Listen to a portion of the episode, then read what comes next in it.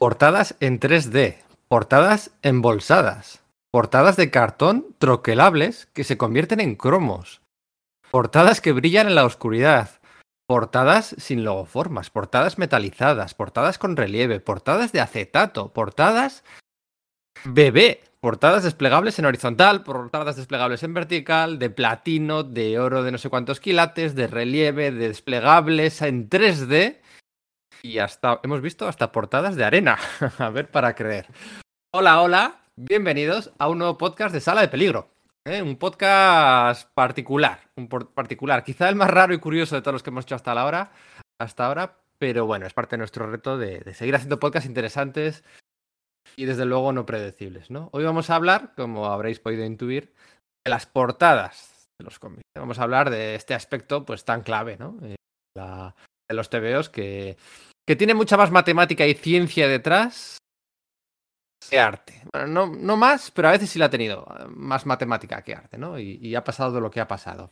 Vamos a repasar la historia de las portadas, de cómo se han hecho, de para qué se han hecho, y vamos a recordar muchas anécdotas, curiosidades y errores que, bueno, inolvidables. Inolvidables en los dos sentidos de la palabra. Inolvidables de que no se pueden olvidar y de que no deberíamos olvidar para hablar de la historia, de las portadas, de su evolución y de sus infinitas curiosidades, está hoy aquí conmigo Sergio Aguirre. Muy buenas, Sergio, ¿qué tal?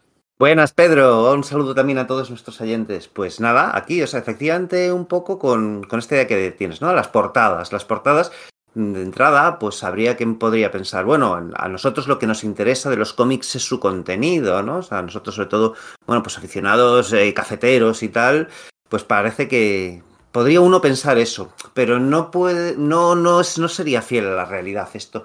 Porque las portadas efectivamente es un, un asunto esencial dentro del, del contenido físico del, del cómic, ¿no? No es solamente que sirvan eh, físicamente para proteger ¿no? las, tripas, ese papel donde está impresas esas historias que nos gustan todo, ¿no? sino que la portada es eso que primero ves en el punto de venta, ¿no? lo primero que ves en el kiosco, lo primero que ves en la librería especializada, es tu, el, con el, mediante el contacto visual es donde se te puede sugerir si ese o te apetece comprar o no. ¿no? Y de eso eran muy conscientes, siempre han sido muy conscientes las editoriales de cómics, ¿no? Así que es un aspecto que han cuidado lo mejor que han podido para incentivar ¿no? la, la venta de, de, esos ejemplares, ¿no? Y de aquí llegamos eso, a, a esa temática ya más concreta, ¿no? En la que vamos de esas portadas, digamos, incentivas, ¿no? Tanto, pues eso, con, con determinados trucos de, de producción editorial, metiendo eso, varias tintas, troquelados, eh, lo que fuese, ¿no? Portadas múltiples, ¿no? Ya sabéis, bueno, pues eh, de un mismo interior, pero las portadas distintas, ¿no? Para que los coleccionistas, pues, comprasen todas, porque todas, el set completo, o por lo menos varias de ellas, pues interesantes, o portadas en las que, bueno, pues había espacios para que fuesen firmadas en, en las convenciones. Todo ello supone un acicate para el aficionado, para que compre esos tebeos, ¿no? Pero claro, eh, como decimos, no es solamente estas, estas portadas especialistas, todas las portadas en realidad tienen mucho esa función y por eso, bueno, pues lo que decía Pedro al principio, hay mucho de matemática detrás, está, hay muchas cosas comprobadas, muchos trucos y muchas historias que se tratan de reutilizar para con mayor o menor éxito, pero bueno, con, con una idea clara detrás, ¿verdad? Esto venía porque, bueno, he hecho algunos ejemplos de tipos de portadas con gimmicks, con trucos, ¿no? Pero hay muchos más. Hay portadas que venían con una bolsa y dentro venía un cromo, un cromo misterioso, ¿no? Y tienes que comprar, pues, distintos cómics para que te saliera el cromo que tú querías. O las portadas blancas, estas, las blank covers, o las portadas de cartón. O sea, hay muchas, ¿no? Todo esto viene un poco porque tú ahora vas a hacer los pedidos. Eh, estamos en 2022. Tú haces un pedido de, sobre todo de cómics de DC y sobre todo, más en concreto, de Dark Crisis. ¿eh?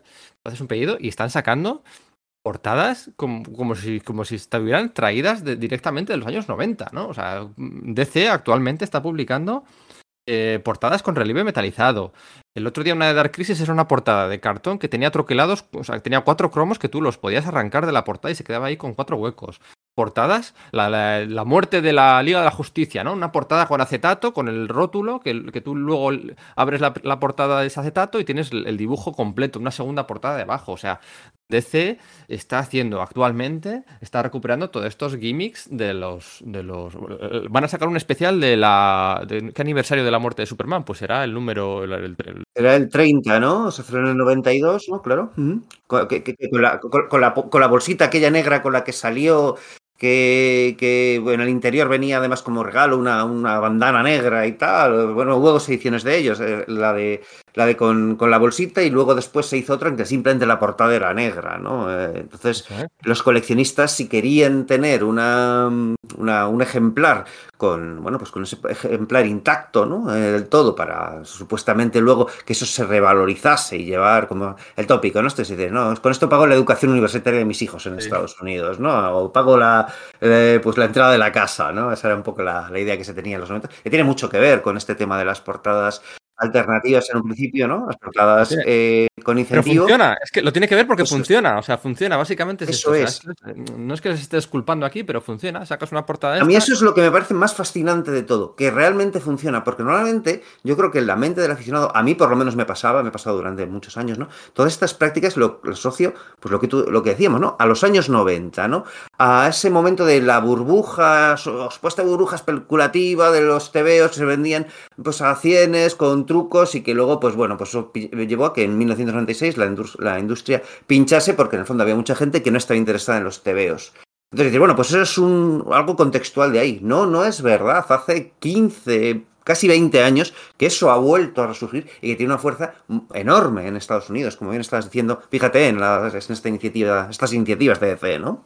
Es curioso, ¿no? Porque los mandamases de DC actualmente son Mary Javins y Jim Lee. o sea, sí. los dos responsables y mapuras en primera fila del, algunos, algunos excesos noventeros, ¿no? O sea, Mary Javins y Jim Lee, que ya estaban por aquí, estaban en los 80, pues imagínate en los 90, ¿no? Así que, ¿qué os vamos a contar, no? Vamos a hablar más de la. La idea es un poco hablar más del continente que del contenido, o más. A no tanto de las imágenes o de la potencia de las imágenes, que bueno, pues se da por supuesto, aunque también mencionar. O sea, no vamos a ponernos a recordar portadas clásicas o quiénes son los mejores portadistas. Vamos a hablar pues un poco de cómo ha sido la evolución de las técnicas, de los trucos, de los gimmicks de las portadas a lo largo de la historia, ¿no? Eh, y yo creo que va a ser, yo creo que va a ser interesante, ¿no? Eh, espero no ponernos muy técnicos, ¿no? ¿Qué diferencia hay entre una incentive y una variant, ¿no? Bueno, pues igual hay que claro. explicarlo, ¿no? Pero, pero bueno, a ver, a ver si, a ver si, a ver si os gusta, ¿vale? Venga, vamos a empezar. Eh, compra esto. Eh, no, no, no, sé qué música. Ya se te ha olvidado, ¿no? A tiempo que nos estaba pensando, estaba pensando en qué música ponerle a este, a este podcast, un podcast sobre las portadas alternativas, madre mía. Hay que, hay que darle un par de vueltas a eso, ¿verdad? Sí, sí, sí. No sí. es fácil, no es fácil. Ah. Eh, mi nombre es Pedro Monge, este es el podcast de Sala de Peligro y esperamos que sobreviváis a la experiencia.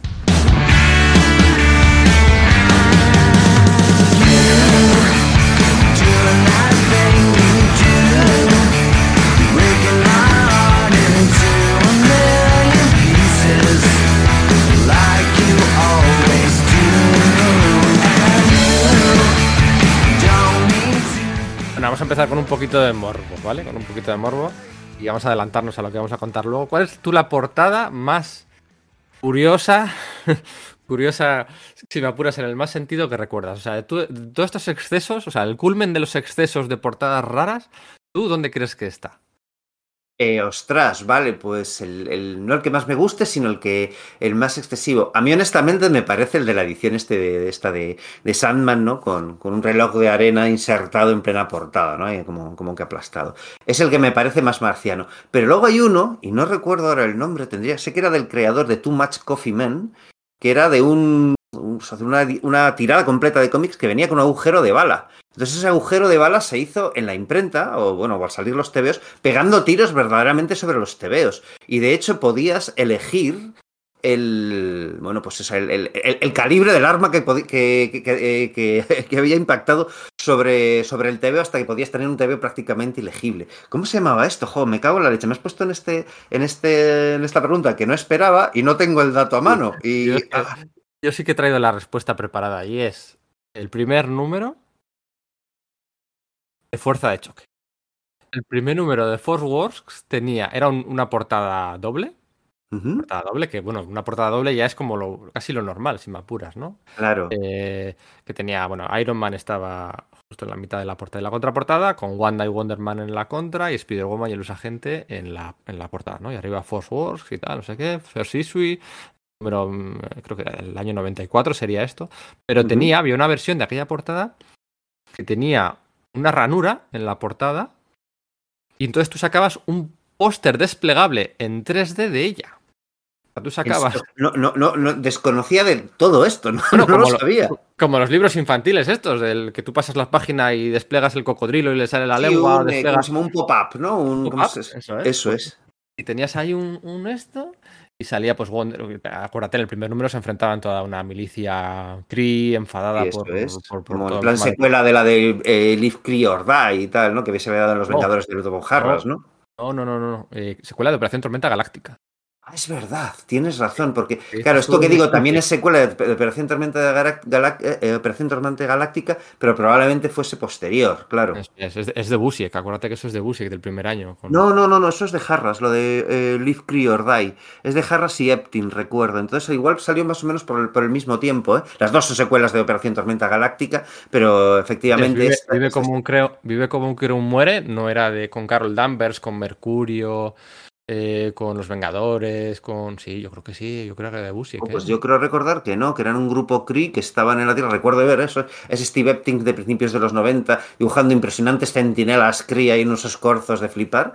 Estaré mezclando cosas. En fin, perdona, sigue, Sí, sí. sigue con esto. Esto al final no es, Bueno, el, pues Máximo, no es el tema. Máximo Security también es una, en teoría, un spin-off de, de todo aquello, pero bueno, da igual, sí. claro. Pues tenía eso, tenía un desplegable, un pop-up 3D que tú ponías, además en forma diagonal, y salía Wonder Man pegándose con unos Chris, Spider-Woman y tal. O sea, es que ya perdías por completo, eh, eh, porque era el triple del tamaño, desplegado era el triple del tamaño del cómic. O sea, es que dejabas de ver el cómic para ver el póster desplegable pop-up. O sea, aquello me parecía ya el, el culmen de los excesos. Pues ya te digo, ese, ese se me pasó del todo. No, no, no, no lo conocía.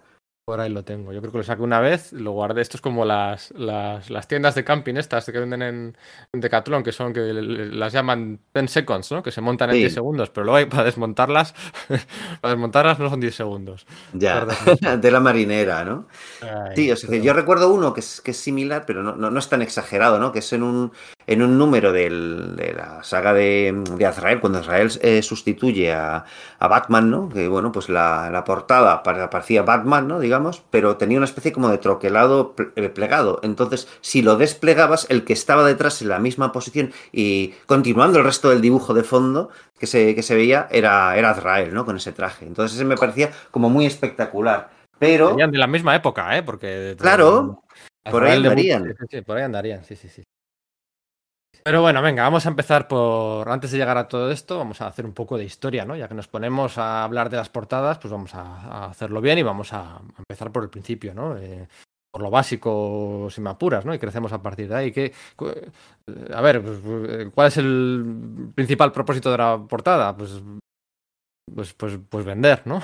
Llamar la atención del comprador. Eso es, no solamente proteger, proteger el papel interior, que normalmente suele ser de peor calidad, sino llamar la atención del, del comprador, y eso es una competencia descarnada en los, bueno, pues en los expositores de los kioscos colgados con pinzas eh, hasta los años 80, pero posteriormente también en las en esos expositores de las librerías especializadas eh, sobrepoblados, ¿verdad? O sea, decir, ahí había que hacer auténticas obras de ingeniería, ¿no? Desde, bueno, pues colocar los, eh, nombrar las colecciones con determinado nombre para que queden al lado alfabéticamente de otras que se venden bastante a, bueno, pues mil trucos más, ¿no? Sí, todo cuenta, ¿no? Por eso decíamos que había mucho más de matemática y de ciencia. Eh, antes de, bueno, vamos a empezar por el principio, pero lo que dices tú, Youngblood y Wildcats se llaman Youngblood y Wildcats porque la Y y la W están al lado de la X.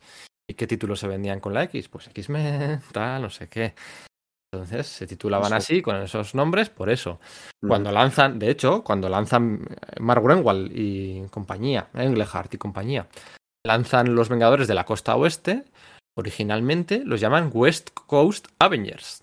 ¿vale? Que queda muy bien. West Coast Avengers. ¿Qué pasa? Que un lector que va a comprarse en Estados Unidos sus Avengers en la estantería, como están todos puestos en las librerías especializadas, están todos puestos por orden alfabético. El Avengers está pues en la primera balda a la izquierda arriba y West Coast Avengers estaba en la balda de abajo a la derecha del todo. En, la En el extremo opuesto. en el extremo opuesto. Entonces, mucha gente no se enteró al principio de todo aquello. Y cuando llega John Byrne, a la mitad de la serie, el 40 y pico, lo que pide es cambiar el título de la colección y a partir de entonces el título se llama Avengers West Coast. Y los dos títulos él, él lo vende, no, lo vende como creativamente, en plan de, no, yo es que en realidad estoy eh, haciendo ambas colecciones y son parte de lo mismo, pero que se distribuye, son la misma historia que se distribuye en dos colecciones, ¿no? Pero las lees y ves que no es así, que las dos, bueno, pues siguen su propia bola, sí hay interrelaciones, y el motivo es que el tío se da cuenta de que, bueno, pues que es que de ese modo pueden vender mejor si los lectores se enteran de que eso va junto, ¿no? Eso es, las dos se llaman Avengers, las dos se ponen al lado, ¿no? pues lo normal, ¿no? Es todo, pues eso, matemáticas, ciencias. Eh, de todas formas, claro, esto ya estamos en territorio de librerías especializadas.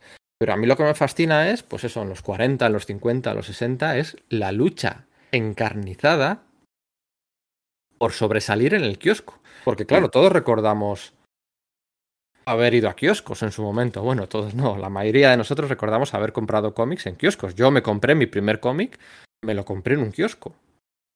¿Y por qué me compré ese cómic? Me compré ese cómic porque era el que más me llamó la atención. el primer número de la Guerra del Infinito. ¿Por qué me compré aquel número? Pues porque lo cogí y vi que tenía una portada desplegable y simplemente me lo compré por eso, porque era una portada, no ya doble, era triple, una portada desplegable triple, la, la portada por detrás y luego la contra del cómic.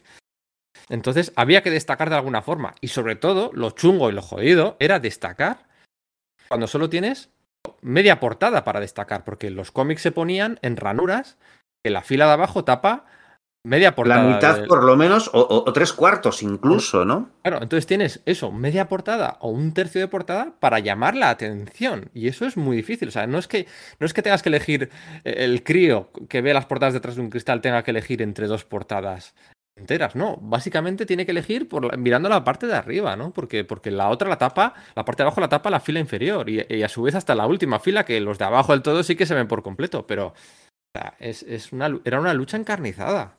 Y de ahí sacar las logoformas, por ejemplo, ¿no? Que fue una idea de Steve Ditko en, DC, aunque ya había habido experiencias preliminares, pero es, eh, perdón, en Marvel, ¿no? Es decir, que Steve Ditko dice, bueno, quizás esto se puede emplear y de ese modo la, esa parte superior quedaba con un atractivo especial, ¿no? Los kioscos estadounidenses, las, las reformas, ya sabéis a qué me refiero, estos cuadraditos a la, a la izquierda arriba que tienen como un pequeño dibujo del, del personaje protagonista, al lado del título. Los corner boxes. Que como, Eso es, los corner box, ¿no? Que, que, conocemos tradicionalmente los corner box, que han sido, bueno, pues un aliciente. Que por, qué, ¿Por qué se hacía eso? Bueno, pues se hacía no por arte, que también no es despectivo, se hacía por pura ciencia para vender. Es así, el, lo siento, pero es así. Y, y, el mejor corner box Marvel de la historia, evidentemente, es el de Secret Wars. Es la combinación de personajes idónea. Esa tormenta con la. Bueno, da igual. Que se nos sí, va. podemos eh, empezar a debatir, pero yo tengo mis propias opiniones. Bueno, yo prefiero, yo prefiero los corner box con cabecitas, no los, los corner box con. Con figura con... completa, pues es que fíjate, el mío favorito es el de, el de Daredevil de Miller, este que no se le ve la cara por las sombras y que está ahí en la ciudad. No sé, a mí es el que más me gusta.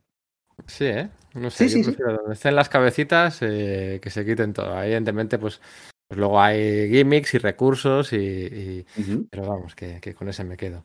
Eh, entonces, el propósito de una portada es vender por los colores, por el corner box, por el dibujo, por su protagonista, por su logo forma y por todo, ¿no? Y luego ya entramos en la teoría de si. Aquí hay teorías para todo, ¿no? De si la portada tiene que representar lo que ocurre dentro o no de si la portada tiene que ser la página cero de la historia o no. De si la portada tiene que ser la página final de la historia o no. Hay teorías para todos los gustos. Y todas las teorías tienen eh, gente a favor y gente en contra. La que más gente tiene en contra y que molesta a tantos aficionados es pues, todas esas portadas que son, bueno, pues pin-ups o dibujos o, o ilustraciones que no representan eh, para nada lo que ocurre en el interior, ¿no? Y dices, bueno, pues esta portada pues es del número X, el número 24 lo vendo, pues le pones la portada del número 28 y va a dar igual. Y sí, yo estoy de acuerdo, pero lo piensas un poco y esto ha ocurrido así siempre.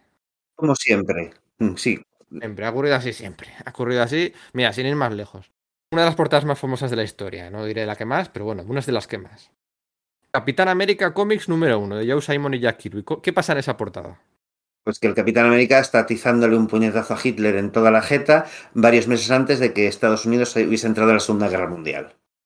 Antes de la guerra mundial creo que ya había empezado, pero... No, no, empezó unos meses después. Esa es la gracia de, del número uno del Capitán América, que se mojó en, atacar a Hitler antes de que la opinión pública estadounidense estuviese absoluta, eh, de forma solidaria y absoluta convencida de... No había entrado Estados Unidos en guerra, pero la guerra ya... Ah, sí, perdón.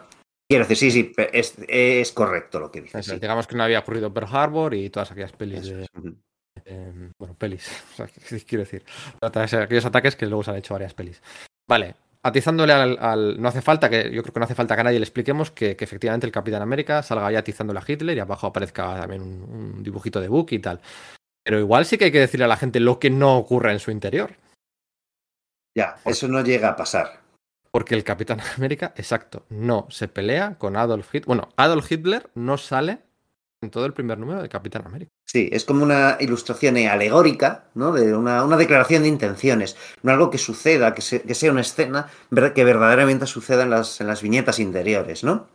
Pues bueno, el Capitán América creo que no pisaba Alemania. Hablo, hablo de memoria, pero el primer Sí, sí, no, no, no, no pisaba Alemania. Todo, todo sucede en, territorio estadounidense ahí.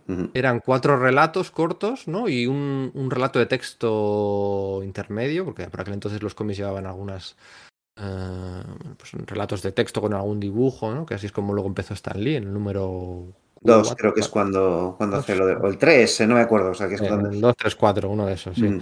Em, eran cuatro relatos. El primero en el que, bueno, pues todo lo del suero, que matan al tal, el infiltrado y tal.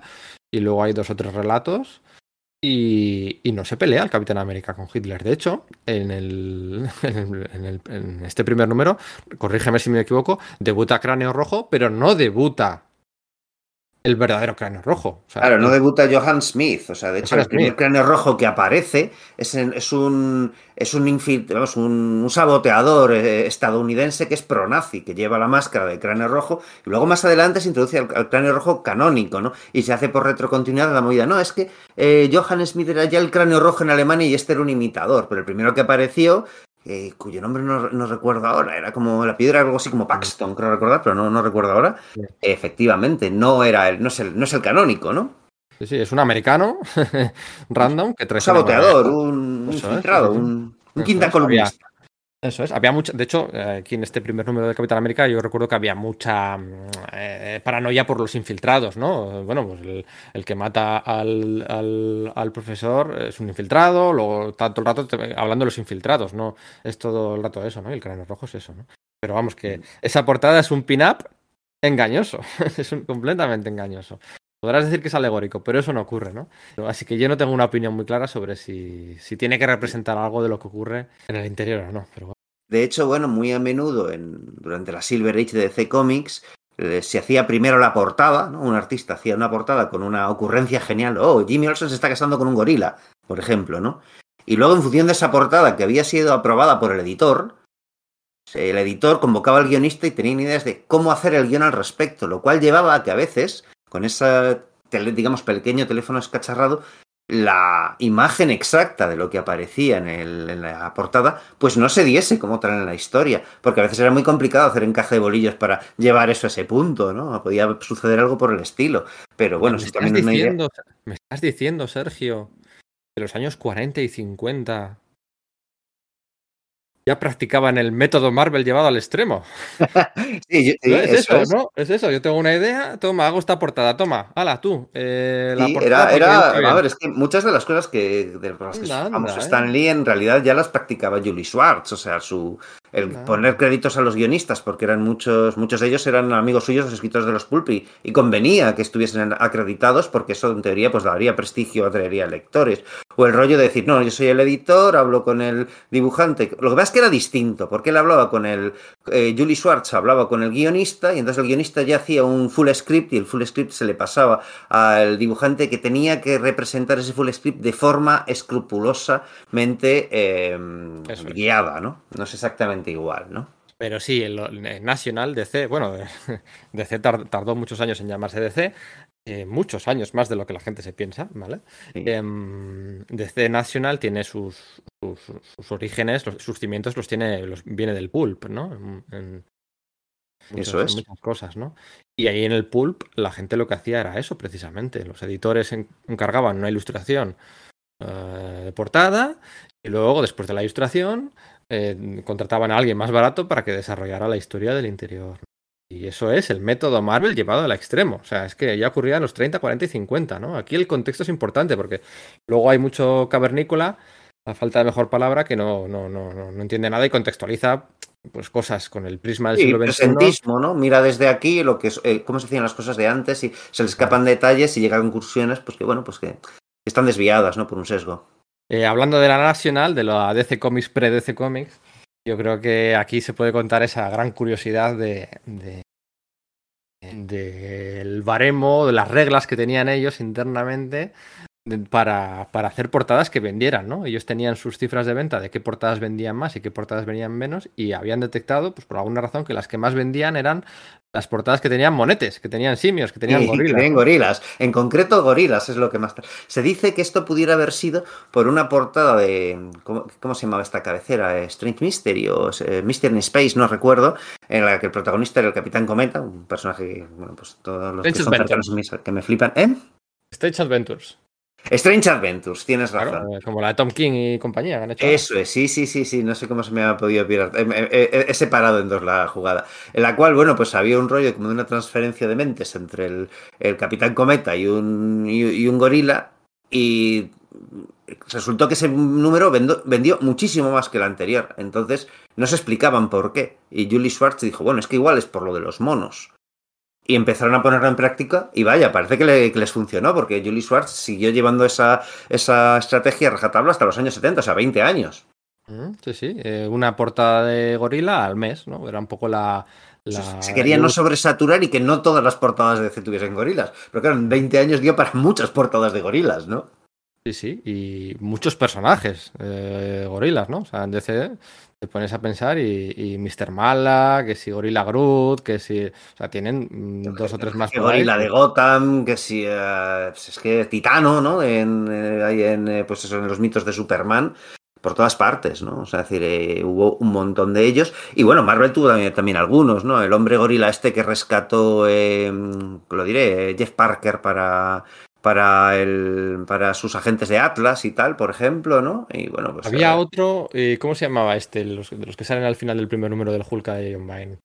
Eh, sí, eh, también era el gorila, es que también era otro el gorila man, ¿no? El que le trasplantaban la cabeza, ¿no? sí, Tenía el mismo nombre. Gorila- había otro más, de hecho, que se transformaba físicamente en un gorila. O sea, había varios con el mismo nombre, ¿no? En, en la propia Marvel, ¿no? Así que, bueno, pues te da una idea de que sí, es, es que, a ver, King Kong era, un, era una figura de la cultura popular muy importante, entonces se, se traspasaba muy rápidamente. Es que yo creo que casi todos los superhéroes han luchado en algún momento dado contra un gorila gigante, ya fuese natural o, o mecánico, ¿no? En plan Mitek. Y, y, bueno, eso es, Mytech. Yo, yo, bueno, yo digo Pues- ¿eh? Yo- ¿Tú cómo dices? Yo digo Mitek porque era porque lo descubrí muy de pequeño antes de saber nada de inglés. Entonces se me ha quedado eso, no consigo. Ah, yo- no claro, consigo lo Igual que digo Fleerman cuando me refiero a The Spider, ¿no? Porque era como, Eh. como Vértice lo ponía. Entiendo que por- como lo mínimo que debería decir es decir Flyerman, pero no, digo Fleerman, entonces ya la- las cacharro totalmente contra, con esos personajes de- del cómic inglés de los años la 60. Fleetway. Sí, yo digo. Mytech porque para mí Mytech suena a MyTech, de, tech, Claro, de, tec- tecnología, ¿no? Que tecnología, como al final Mytech no deja de ser un, un- un gorila robot, ¿no? Sí, y yo creo que ese es el juego verdaderamente, ¿no? Es decir, del, de esta... Ah, de hecho había un personaje ahí en, en, DC en la DC de los 90 y super secundario que se llamaba eh, pues, directamente Mytech, ¿no? Es decir, eh, con un nombre muy, muy, muy... Eh, o Mistec, ah, no recuerdo, algo, algo muy por el estilo. Luego salía en una viñeta de Underworld Unleashed. Bueno, mira, Underworld Unleashed, otra que también tenía sus gimmicks ahí de, Uy, de, sí. de tintas y todo, ese no solo las portadas, sino en los interiores, Claro, ¿no? Solo el interior. Luego llegaremos cuando hablemos de los 90. Sí. Ya sabes que, bueno, la gente sabe que a nosotros nos chifla Underworld Unleashed, que no sé cómo Sí. se habrá traducido aquí en España, pues infierno. Inframundo desencadenado, creo que lo he visto. cuando se ha traducido por parte de, de Planeta y de, y de Salvat, ¿no? Yo, claro, lo tenía el tomo de 5. Bueno, vamos a sigamos con la portada, que, no- que nos Sigamos, desviamos, sí. nos desviamos. Eh, em, em, de hecho, no sé qué estamos hablando de eh, Mystic. Bueno, no sé. La, Estábamos la- hablando de los monos, los monos en las Los portadas. monos. Pero no De eran hecho, solo los monos, ¿no? Tenía cuatro o cinco reglas Julie Schwartz ahí. Ah, aquí hay dos teorías, ¿no? Aquí hay dos teorías en paralelo, porque no era solo Julie Schwartz, era Jack Sa- También sabes lo que pasa, que dices tú, esas portadas funcionaban de lujo. Sí, claro. Pero funcionaban de lujo porque salía el gorila porque eran unos portadones de flipar de Joe Kubert, de Steve Ditko, de, de, de, de claro, o sea, de Carmen Infantino, de, o sea, eran unos portadones que, que tú, tú, los ves y dices, vaya portadón, pues claro que me dan ganas. De algún modo, el, de algún modo, el mono eh, incentivaba al autor para, para desatarse y sacar unas portadas de, de kilo y cuarto, por eso no era solo eh, Julie Schwartz, como dices, eso también estaba Mort Weising en los títulos de Superman, Jack Schiff en los de Batman, etcétera, ¿no? Y bueno, pues eso, luego la, en la otra acera, pues Stan Lee, ¿no? Y aquí tenían una regla, lo que ibas a decir tú, ¿no? La, las cuatro reglas de, de, cómo triunfar con una portada, ¿no? Eso es, que es, es decir, que estaba lo de los monos como principal, ¿no? Pero también estaba utilizar el, el color morado, el que hubiese un, un, incendio, que hubiese fuego y que saliese gente corriendo.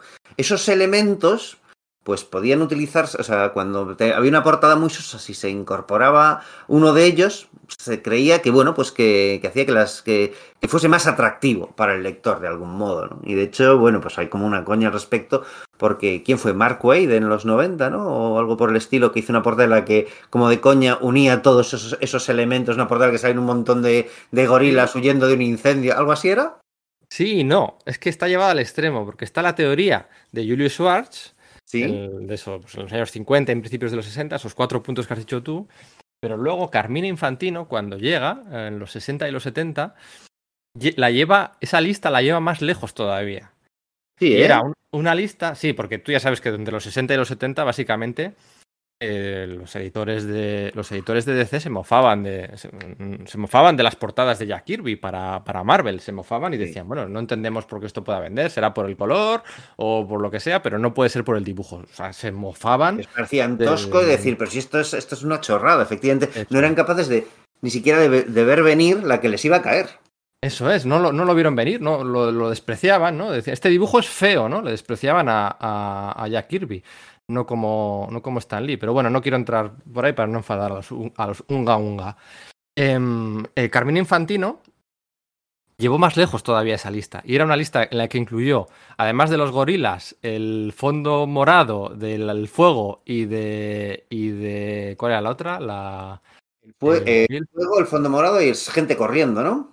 Eso es. Pues él lo llevó más lejos y hizo una lista de siete, que era gorilas, dinosaurios, motocicleta, motocicleta, eh, motocicletas, motocicletas, ciudades en llamas, el fondo morado, un héroe llorando y una eh, pregunta directa al lector, ¿vale? El típico de, bueno, ¿cuál será el secreto de este tal, no sé qué? Ostras, es, que no, es que es eso, cada uno de ellos me, me lleva a portadas icónicas.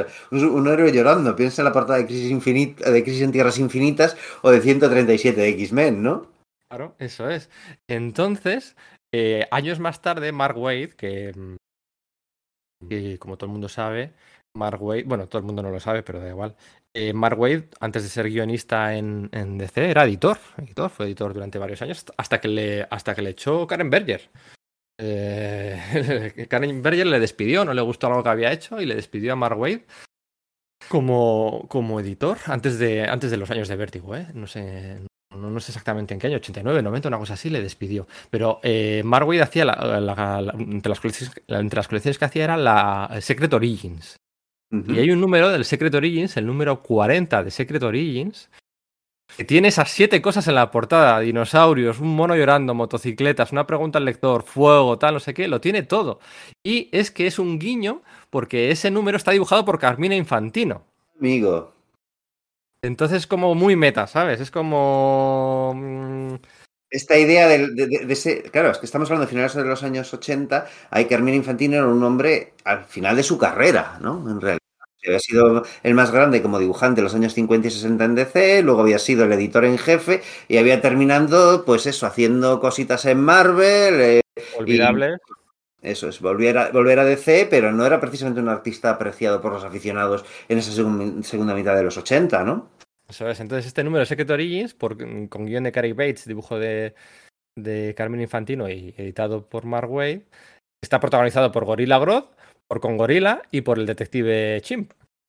¿Vale? O sea, los tres grandes monos, los tres, tres de los cuatro grandes monos de DC, tiene todas esas cosas en la portada. Y es como muy meta y como que ya hace canon esa teoría de, de recurrente de, esto, ¿no? Entonces es curioso, ¿no? Porque esto se alargó hasta los 70. O sea, hasta DC tardó en entender que había que cambiar un poco las cosas de hacer de hacer las portadas y, para cuando llegaba esto, pues bueno, pues, pues, pues les pilló el mercado especializado, básicamente, ¿no? Y tuvieron que cambiar a toda velocidad la forma de hacer las, las portadas.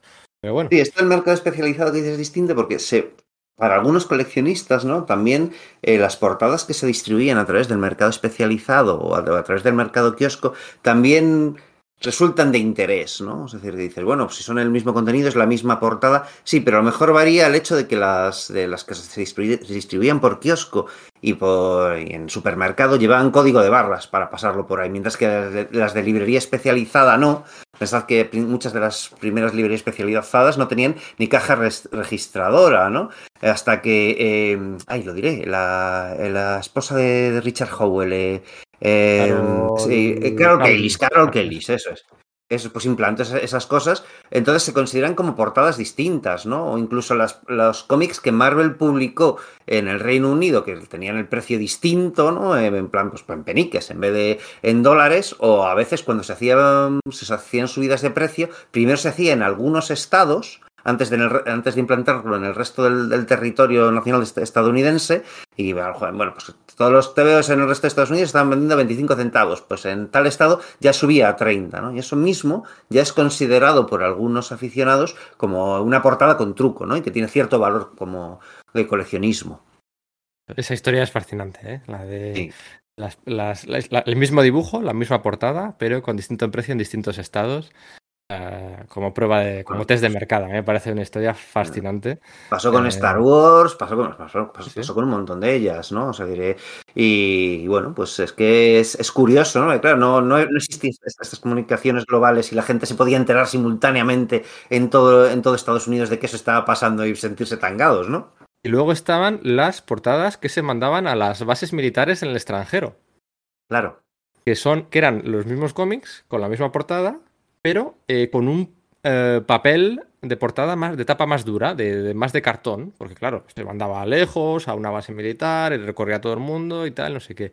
Y esos, y esos cómics, que además solían tener páginas de publicidad distinta a la que se publicaba en Estados Unidos, o sea, ya no es que fuera... Esto, no se considera variant covers, ¿eh? O sea, realmente técnicamente, bueno, aquí hay un debate... Está otro veo, ¿no? Sí, eh, tal. Pero aquí tenían publicidad distinta, metían publicidad más para adultos, más para. Bueno, claro, pues mira dónde se mandaba, ¿no? Y no iban a, no iban a meter publicidad de los Simonkeys, ¿no? Esto es típico. Y, esto me lo contó eh, el dueño de, Radar Comics. Y claro, que de esto, pues fíjate, todo lo que entiendo, ¿no? vaya que se sabe, ¿no? Las alternativas, de tal, pues se las sabe todas, ¿no? Evidentemente. Y, hay muchos, de hecho, muchos de estos cómics son los que nos han llegado a nosotros, que tenían publicidad, pues, de, eh, de joyas, de regalos para las eh, novias de los militares. Eso es, que regalos que podías encargar y pagar desde el extranjero y enviar a Estados Unidos, pues de joyas, de anillos, de pulseras, de colonias, tal. Y había un cuadernillo, la, parte central del cómic era un cuadernillo con eh, un catálogo de regalos para pues, pues, tu mujer que está allí en Estados Unidos, todo un poco con un punto machista, evidentemente, pero bueno, muy, muy, muy real de, de aquellos años, ¿no? Y, a mí me parece esto de meter una publicidad distinta dentro de. O sea, a mí me parece. Claro, es que es, un, es, lo lógico, pero, pero es fascinante, ¿no? Que realmente sucediese, que tuviesen esa visión, ¿no? Fascinante. O sea, el, cómic era el mismo, pero tenía publicidad distinta, la portada eh, más de cartoncito, más de, más de. más dura. Y, el código de barras también creo que era distinto, ¿no? O sea, es, es fascinante. Y esto de la publicidad Aquí hay una anécdota también hablando de. No me quiero desviar. Bueno, no, no, Esto no. Mira, esto no es una divagación. Yo creo que esto entra en, el tema, el tema de portadas. ¿Cuál dirías que es el cómic más ¿Cuál dirías que es el cómic más importante de la historia Marvel? Eh, bueno, quitando los, orígenes. Eh, claro, si me quitas el Fantastic Four número uno, eh, pues Bueno, la, la, mejor saga de la historia Marvel, la considerada mejor saga, más popular. Bueno, Supongo que la de Fénix Oscura, y te refieres al número 137, este en el que, eh, en el que están luchando, eh, lo diré, Cíclope y, y Grey. Eso es, la saga de Fénix Oscura. Todos tenemos en la cabeza la saga de Fénix Oscura, ¿verdad? Pero ¿qué tiene arriba en la portada? Un anuncio de, de un concurso de bicicletas. Exacto. Y la portada de Daredevil en la que lucha contra Electra por cierto, ponía como que Electra mataba a Daredevil, ¿no? Como está la Electra con el Sai sobre la máscara de Daredevil. Ese tiene la publicidad de la, de la bicicleta. O sea, ahí les dio a la Marvel de Jim Shooter, le dio por hacer una campaña promocional, una alianza con no sé qué empresa de tal, y durante dos o tres meses salieron publicidades de bicicletas en las portadas Marvel. La franja de arriba eran bicicletas. Eso es que está en uno de los números más icónicos de, la historia de, la editorial. Eso es, la publicidad. Y en una entrevista que le leía a Suter hace. cuando preparamos el podcast del año pasado de Jim Suter, lo comentaba que se arrepentía, ¿no? Que, pues que, joder, pues que hay un cuarto de portada, un quinto, un cuarto de portada, pues eh, embargado, embargado por, por, por, por, un rótulo, por un anuncio, por un tal, ¿no? No sé, estoy buscando, estoy dudando un poco porque la bicicleta no la veo en el. No la veo en Uncanny X-Men 137. La veo solo en el Daredevil 179. Pero yo creo que hay algún número de Uncanny X-Men de, de, aquella época que viene con la bicicleta arriba. a ver si lo encuentro para, para que esto quede bien. Vamos a, voy a buscar un segundo. Sí, me llama la atención porque yo también tengo esa idea. Igual es, es, otro de parte de esa saga, es que ahora mismo no, no te sabría decir exactamente, ¿no? Pues lo cual te, o sea, como que subraya ¿no? esa idea de la, la portada como elemento promocional, ¿no? No solo de, que la, cubierta como, como protección del interior del, de la historia, ¿no?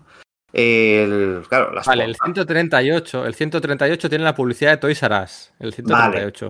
Okay. Win a Toys R Us Shopping Spree, vale, sí. No, ah, sale la bicicleta. Sí, sí, sí. La bicicleta sale en el Daredevil 100. Pero el de 137, en el final de la saga de Finios Oscura, sí que pone, sé que hay una publicidad de este cómic podría eh, valer 2.500 dólares para ti en una franja en amarillo. Cómpralo, tal, no sé qué. O sea, sí, otro concurso o algo así, ¿no? Sí, tremendo. Y eso, pues bueno, hoy en día sería criticable, ¿no? Sería, bueno, sería Sí, eso sería criticado, no criticable, es que sería criticado, de hecho, ¿no? Y lo entendería también, ¿no? Sí, sí, ardería, bueno, ardería Marvel y ardería todo, ¿no? Pero bueno, venga, a lo que íbamos, el mercado directo y el boom de las librerías especializadas, ¿no? Con, con más espacio en la pared para enseñar los cómics. Y una necesidad de que, de que hubiese un modo de identificar cuáles eran las que iban por ese circuito de librería especializada y cuáles iban por las del kiosco. Porque claro, las condiciones eran distintas, las de kiosco y las de librería especializada. En los kioscos podías devolver los TVOs que no habías, que no habías vendido, las librerías especializadas no, aunque te salía más barato comprarlo. Entonces había picaresca y había quien era librero y además se abrió una cuenta de kiosquero y entonces, bueno, pues le entraban TVOs por un lado, los podía devolver y se quedaba con lo que le interesaba y, pues claro, pues a las editoriales no les interesaba. Así que empezaron a tomar medidas como eso, como hacer portadas distintas según a qué mercado estuviese dedicado, ¿no? Entonces, de ahí hablábamos, ahí viene lo que hablábamos antes, de ese pequeño rectángulo en la, en la parte eh, inferior izquierda, ¿no? que en el caso del, circuito de kiosco y de, supermercado lleva el código de barras para que fuese pasado, y en el caso de librería especializada, pues solía ser ocupado, pues quizás, pues en el caso de Manuel, pues la, cara de Spiderman, o la del Capitán América, o de eh, la Liga de la Justicia, pues el, el escudo de la Liga de la Justicia, cosas así, ¿no? Pero llegó un punto en el que realmente se ofrecieron portadas en las que el dibujo fue verdaderamente distinto. ¿no? Y yo creo que esa la, la primera es el Superman, el hombre de acero de John Byrne, ¿no? Sí, eso es lo que conocemos hoy en día como portada alternativa, ¿no? Eso, eso, variante, ¿no? Eh, variant cover o portada alternativa, que no es lo mismo que incentive, ¿eh? Incentive suelen ser, son las que son eh, compras 25 de la normal y te mandamos una de esta, o compras 100 y te mandamos una de esta, o compras 500 y te mandamos una de estas, o compras 1000 y compras la librería, encarga 1000 pedidos, te mandamos una de esta. Y esto, por cierto, ¿Sí? el otro día vi un vídeo de Dan Slot firmando en una, eh, sería la San Diego de este año, porque la New York Comic Con no ha ido, era la San Diego Comic Con, firmando la portada de Amazing Spider-Man número, creo que 700, que es la portada en la que por primera vez, pues después de 50 y pico años, Marvel utilizó la portada original de Steve Ditko. Ajá. Sí, en vez de la de Jack Kirby de la Missing Fantasy, ¿no? Fantasy número 15. Y a mí, ¿a, ti cuál te gusta más? A mí me gusta más la de Ditko, es decir. Sí, sí me gusta más la de Ditko. A mí también me gusta más la de Ditko. ¿Por qué te gusta a ti más la de Ditko? Creo que es más dinámica. Y fíjate que estamos hablando de que la otra es de Jack Kirby, nada menos, ¿no? Pero me parece más.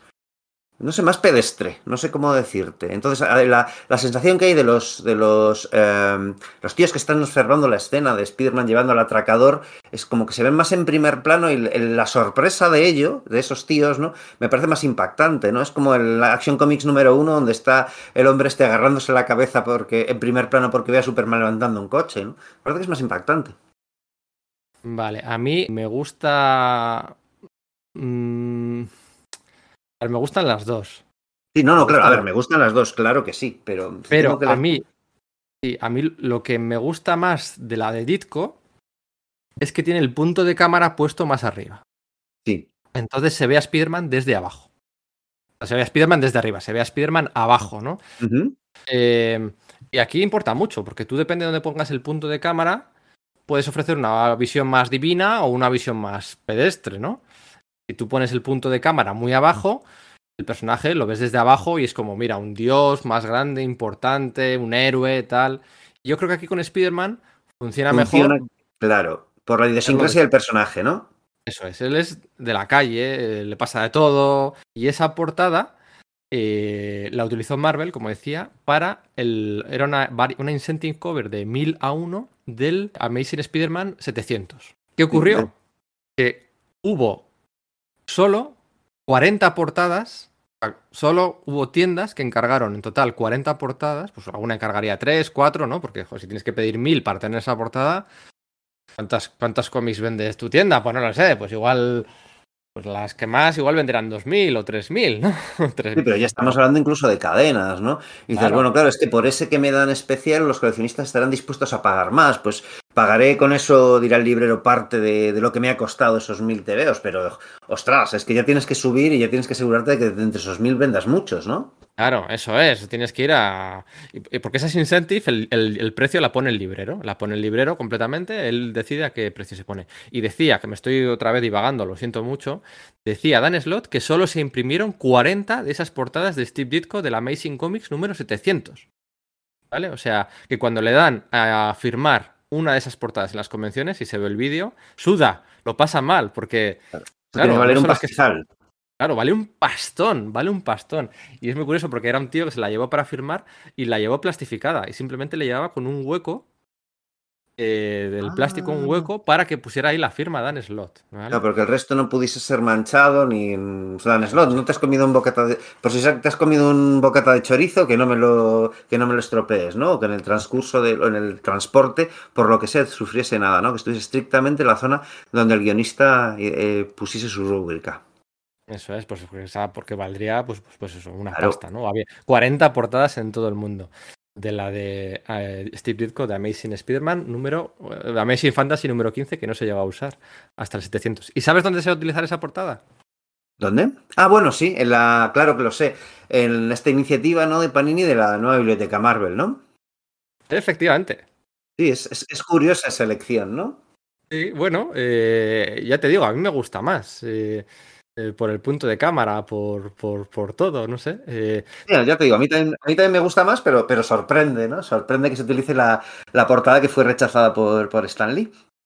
Tampoco la portada que ha elegido Julián para el. Eh, bueno, que ha elegido Panini para el primer número de la biblioteca Marvel de los Cuatro Fantásticos, tampoco es la del, la del primer número del, de la colección, creo recordar. No la tengo aquí delante, pero creo que no era esa. Sí que era la de Hulk y sí que era la de Thor.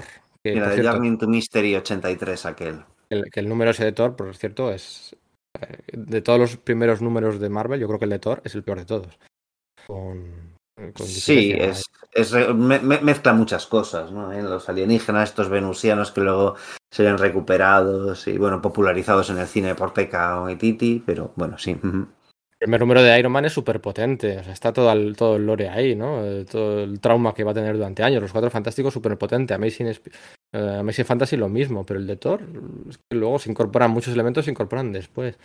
Pero bueno, da igual. Biblioteca Marvel, ¿eh? Bueno, supongo que no hace falta explicar qué es, ¿no? Pero queda cosita de dos meses para que debute pues esta nueva recuperación de los clásicos de Marvel que vais a poder comprar, bueno, pues en todas las librerías especializadas y kioscos, bueno, kioscos no, kioscos ya no, kioscos ya, ¿no? Eh, pero nosotros recomendaremos que os las compréis en eh, Comics Universal, ¿no? Comics Universal es nuestra tienda online y tienda física de referencia para toda la compra de pues eso, grapas, tomos tapa blanda, tomos tapa dura, novedades de manga, de, de que tenían em, en un póster de no sé qué. Eh, bueno, pues es la, la, la, compra de consumo diario, semanal, bueno, diario no, semanal o quincenal que hacemos todos. Pues en Comics Universal, ¿vale? Pues Además que tienen un fondo de armario tremendo, ¿no? De, también de números atrasados, como empezar, es una tienda barcelonesa que empezó en el mercado de San Antonio hace tiempo con un puesto, luego se hicieron tienda y, y se nota, se nota porque eh, bueno, pues el, su página web es, es, fascinante en ese aspecto. Siempre lo decimos, ¿no? Yo todavía no he ido a la, a la tienda, no, no he podido visitar Barcelona, ¿no? Pero si estás, estáis por ahí, eh, no lo dudéis, visitadla porque todo el mundo dice que es impresionante y seguro que también, aparte de todas estas novedades que decimos, recomendamos que, que, las, que las compréis, pues la gente del territorio nacional, que ya sabéis que, bueno, pues el envío sale gratuito a partir de 50 euros en lo que es la península, pues la gente de Barcelona, pues yo, pues os, invito a que, a que os paséis porque no lo puedo decir de primera mano, pero es un poco unánime las, las sensaciones que nos transmiten todos nuestros amigos que por ahí se pasan, ¿no? Que es, la tienda es genial. 50 euros o más gastos de envío gratis. Estoy mirando la portada de la biblioteca Marvel Los Cuatro Fantásticos y efectivamente no es la del número uno. Sí, era un pin-up aquello, ¿verdad?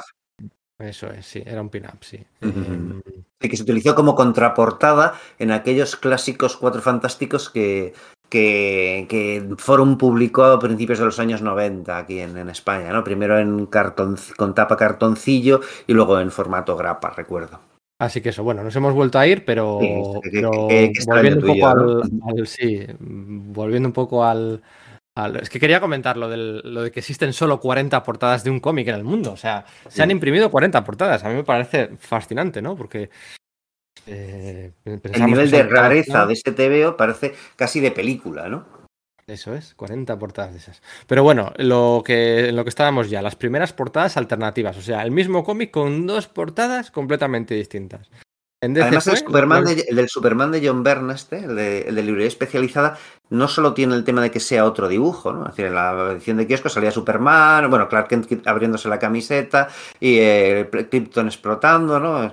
Que Superman, la figura de Clark Kent eh, sin gafas, pues digamos entera, ¿no? En la de librería especializada eh, solo sale, digamos, el del pecho, ¿no? Como se, como se está abriendo sobre el símbolo de Superman ahí en, en, bien grande, pero además esa miniserie que se llamaba Man of Steel, en la que John Byrne eh, reinventaba el mito del hombre de acero, pues eh, las, las, letras la tenía en, una tinta metalizada, ¿no? Que no era común en aquellos momentos todavía utilizarlo, aunque, bueno, pues en breve empezaría a serlo, ¿no? Esto fue un experimento mega puntual, estamos hablando de post-crisis, octubre del 86, estamos hablando de un lanzamiento por todo lo alto, dos portadas, Mira, he, puesto, joder, he puesto Man of Steel en Google y, y, lo que ha salido me ha traído malos recuerdos porque no. Es otra cosa, ¿no? ¿no? Es otra cosa, sí. No, a mí me los no trae soy... buenos, pero entiendo lo ya, que dices. Pero porque a ti te gusta esa película. Ya, soy ese tío. No, no lo entenderé nunca. Pero tardó DC en repetir el experimento. O sea, tendrían un pico de ventas, pero bueno, lo, atraer, lo atribuirían a, pues, a John Byrne, al relanzamiento, a la expectación post-crisis, a todo lo que sea.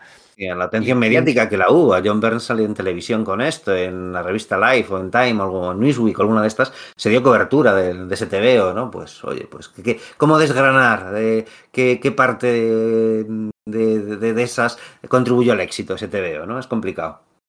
Eso es, entonces tardó en hacerlo bastante. Creo que la siguiente vez que lo hizo fue con el. que, que por cierto lo hizo de forma bastante cutra, cutre, fue con las portadas aquellas de Legends of the Dark Knight, que era básicamente.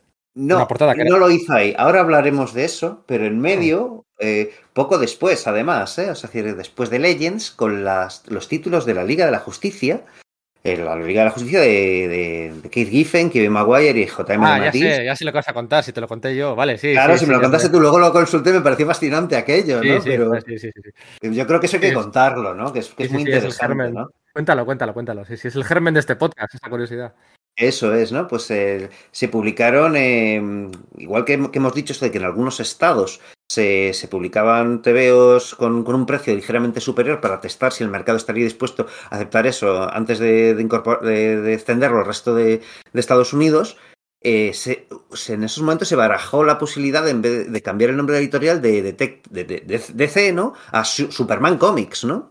Entonces se cambiaron los logos eh, para distribuir en algunos estados, pero no solo eso, sino que también las, la portada del, de la Liga de la Justicia, del, del, número 3, ese famoso en el que se van a Rusia, luchan contra los héroes de Angor y contra los Rocket Thread, etcétera, bueno, pues hay una portada alternativa de, de, Kevin Maguire en la que, bueno, pues aparece el Capitán Marvel acudiendo a ayudar a, Batman que está luchando contra un Rocket Red, que además tiene el logo de, de, Superman Comics en vez de DC Comics y que fue distribuido solo en algunos estados. Hay uno que también es el número no sé qué de Fury Firestorm, ahora mismo no, lo recuerdo, a ver si tengo el dato por aquí, dame un segundo, porque yo esto lo he buscado en algún momento. Y ta, está por aquí, pues no encuentro ahora mismo qué, qué número era de el de el de Firestorm. Bueno, pero no tengo claro si ese realmente fue una el, dibujo era el, el, o sea, era también variante o solamente el, tema del logo, ¿no? Que era un logo así circular con la figura de Superman emergente, ¿no? Bueno, pues ahí eso también podemos hablar de una portada variante que además es muy escasa, ¿no? En realidad. Sí, pero vamos que el, Firestorm 61, ya lo, lo tengo delante, lo tengo delante, sí, sí, ya está. Estas portadas se venden a una pasta en el mercado de segunda mano, evidentemente. O sea, se venden mm, el Justice League número 3 y el Firestorm número 61 se venden, pero que no te lo puedes ni imaginar. Yo son portadas que hasta esto fue este, este, este, encontronazo que tuve yo con esta curiosidad histórica que yo no conocía, es el germen del que luego hemos construido este programa. O sea, es una portada que, sí. es, que yo, no, yo no la conocía, yo no sabía. No, que la había visto, claro.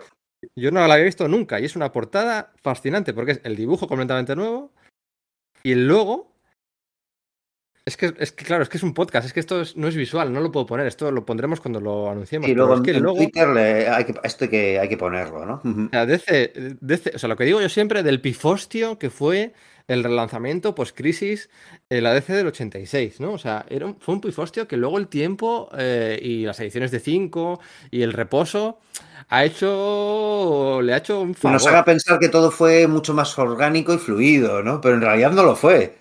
Eso es, o sea, se plantearon cambiar en el 87 con Janet Kahn, se plantearon cambiar el nombre de la editorial y pasar de DC Comics a Superman Comics, ¿no? Un poco al raíz del éxito de Man of Steel, de las películas de Superman. Se lo plantearon, contrataron, diseñaron un logo, lo pusieron en la portada, lo imprimieron, mandaron un test de mercado y, y luego se rajaron en el último momento. O sea, se rajaron, salió en dos cómics. Es igual, eh, lo del éxito de las pelis de Superman tuvo algo que ver, porque creo que por esas, esas épocas debió ser cuando se estrenó la cuarta de Superman de la Canon. Eh, eh, igual dijeron, vamos a dejarlo, que, que quizás está, nuestra marca está, esa marca en concreto esté un poco, un poco viciado. Igual va por ahí, no tengo ni idea. Sí, estoy viendo aquí en eBay por 50 euros ahora mismo, esta, la de la Liga de la Justicia. Shazam, y durante Batman. mucho tiempo no hubo una diferencia significativa entre los precios de ambos, por lo visto, pero por, básicamente porque es que ni siquiera se conocía que esto existía, ¿no? Mm, eso es, mira, costaba 75 centavos un cómic por aquel entonces, madre mía. Ya ves. Madre mía. Bueno, eh, esa fue, cierto, joder, es que fíjate, se me olvidaba contarlo, esa fue la segunda, pero es que ya es portada alternativa, pero vamos, es radical, o sea, es que es, es, es radical. Y luego ya pues lo, lo, dejaron reposar un poquito más en el tiempo y lo hicieron con Legends of Dark Knight. ¿Sabes cuál es la primera de Marvel, que es una portada alternativa? Bueno, pues no lo sabía o no lo recordaba y, me lo, cierto es que pues, estamos sinceros ante los, eh, ante, ante los oyentes. Me lo recordaste ayer. Me lo recordaste ayer lo de la, la, la portada, que es la del, bueno, si del anual de la boda. Si lo, si lo, sabía. Sí, lo sabía, pero no lo recordaba. O sea, si, si me lo preguntas ayer no lo hubiese sabido porque se me había escapado. Sí, sí. Bueno, bueno, pues ya te lo preguntaba porque, o sea, sí, no te acordabas, pero sí lo has sabido, ¿no? Tú pensabas que era... No, es una de Spider-Man y pensaba que era la del Todd McFarlane, de Spider-Man de Todd McFarlane, ¿no? Y luego, ah, pues sí, es verdad, claro, sí, esto es así, esto es así. Pero me hubieses pillado ayer, me hubieses pillado ayer con ello. El anual 21, ¿no? De Amazing Spider-Man, la boda entre Peter Parker y Mary Jane Watson, ¿no? Pues en kiosco se distribuyó una portada en la que eh, las figuras centrales de la figura de Mary Jane era la misma, vestida de novia, ¿no? Pero a quien está cogido del brazo en la de kiosco era, bueno, pues eh, Peter Parker vestido de Spider-Man, ¿no? O sea, con el superhéroe y de fondo aparecían, bueno, pues un grupo de supervillanos dispuesto a enfrentarse con otro de superhéroes, ¿no? A, a, a ambos lados de, de, la pareja principal, ¿no? Y luego en la, en la librería especializada, pues eh, Mary Jane, ya os digo, la, era la misma figura, pues aparece cogido de, Peter Parker vestido de novio y de fondo están, bueno, pues todos sus secundarios, pues Jonah Jameson, eh, la tía May, Flash Thompson, eh, el, lo diré, Robbie Robertson, sí, eso es. sí, compañía, todos los... Algo más representativo de lo que pasaba verdaderamente en el TVO, ¿no? Sí, efectivamente, al fin y al cabo, pues sí, las dos de John Romita, lo único que no cambia es a Mary Jane y el corazón de Spider-Man que hay en el fondo, ¿no? Y esta fue en el 87, pues esto fue en verano del 87, pues, pues siete meses, ocho meses después, bueno, en verano, sí, siete, ocho meses después de la de Man of Steel, ¿no? La de Man of Steel fue la primera de DC y de todas, y eh, la de primera de Marvel fue, fue esta, ¿no? Y aquí ya pues fueron experimentos puntuales, fueron experimentos puntuales y, no lo hicieron una moda y una. no lo hicieron algo habitual, ¿no? Para eso tenemos que llegar a los años 90, ¿no? A la década de los excesos en todos los sentidos, ¿no? En, Todos conocemos. De todas formas es curioso, porque todos conocemos los excesos, pero no conocemos las verdaderas causas de esos excesos. Y sobre todo no conocemos a los culpables, a los dos primeros culpables de introducirlo en Marvel. Y es una historia a mí me parece muy fascinante porque yo la he contado de pasada en algún momento, pero, pero, pero es que a mí me parece verdaderamente fascinante. Los culpables de introducir pues todo eso que decíamos antes, de portarse en 3D, metálicas, eh, lavables, con no sé qué, no sé cuál, todos los culpables de todo eso fueron Bob Budiansky y Tom Brevoort. Ellos fueron los culpables. Un joven Bob Budiansky y un jovencísimo Tom Brevoort, que recién llegado de Marvel, bueno, estuvo medio año de.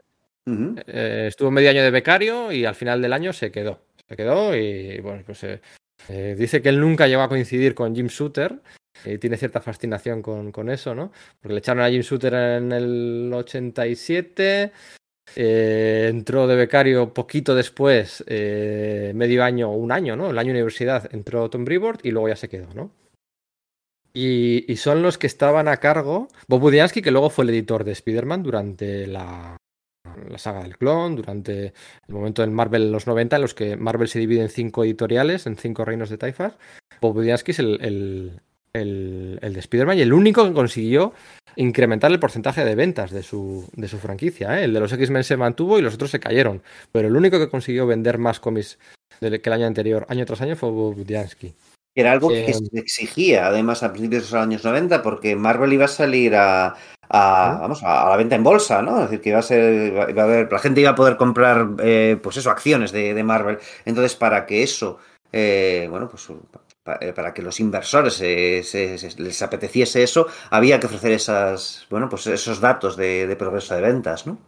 Mm, eso es. Entonces, a ver si lo cuento bien. Básicamente es que ellos estaban, eh, todavía estaban pues, recién llegados, ¿no? Súper jóvenes, súper verdes, estaban un poco.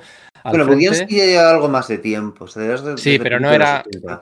Sí, pero no era el Ralph Macchio, Mark Renwald, eh, mano derecha y mano izquierda, sí, a, eso, me refiero. Es que había, a ver, no es que, no es que le esté llamando un paquete, es que eh, Marvel en los 80 tuvo unos editores, o sea, de flipar. O sea, Larry Hama, Denis O'Neill, em, eh, Luis Simonson, Anno Senti, Jim Salicourt, Roger Stern, Ralph Macchio, Mark Greenwald, ¿no? Te pones a, te pones a contar, el propio Bojarras, ¿no? Que, que, que, subió también muy, muy rápido. Entonces, pues bueno, te pones a contar. Y pues Bob Diansky era el que tenía un poco las sobras, ¿no?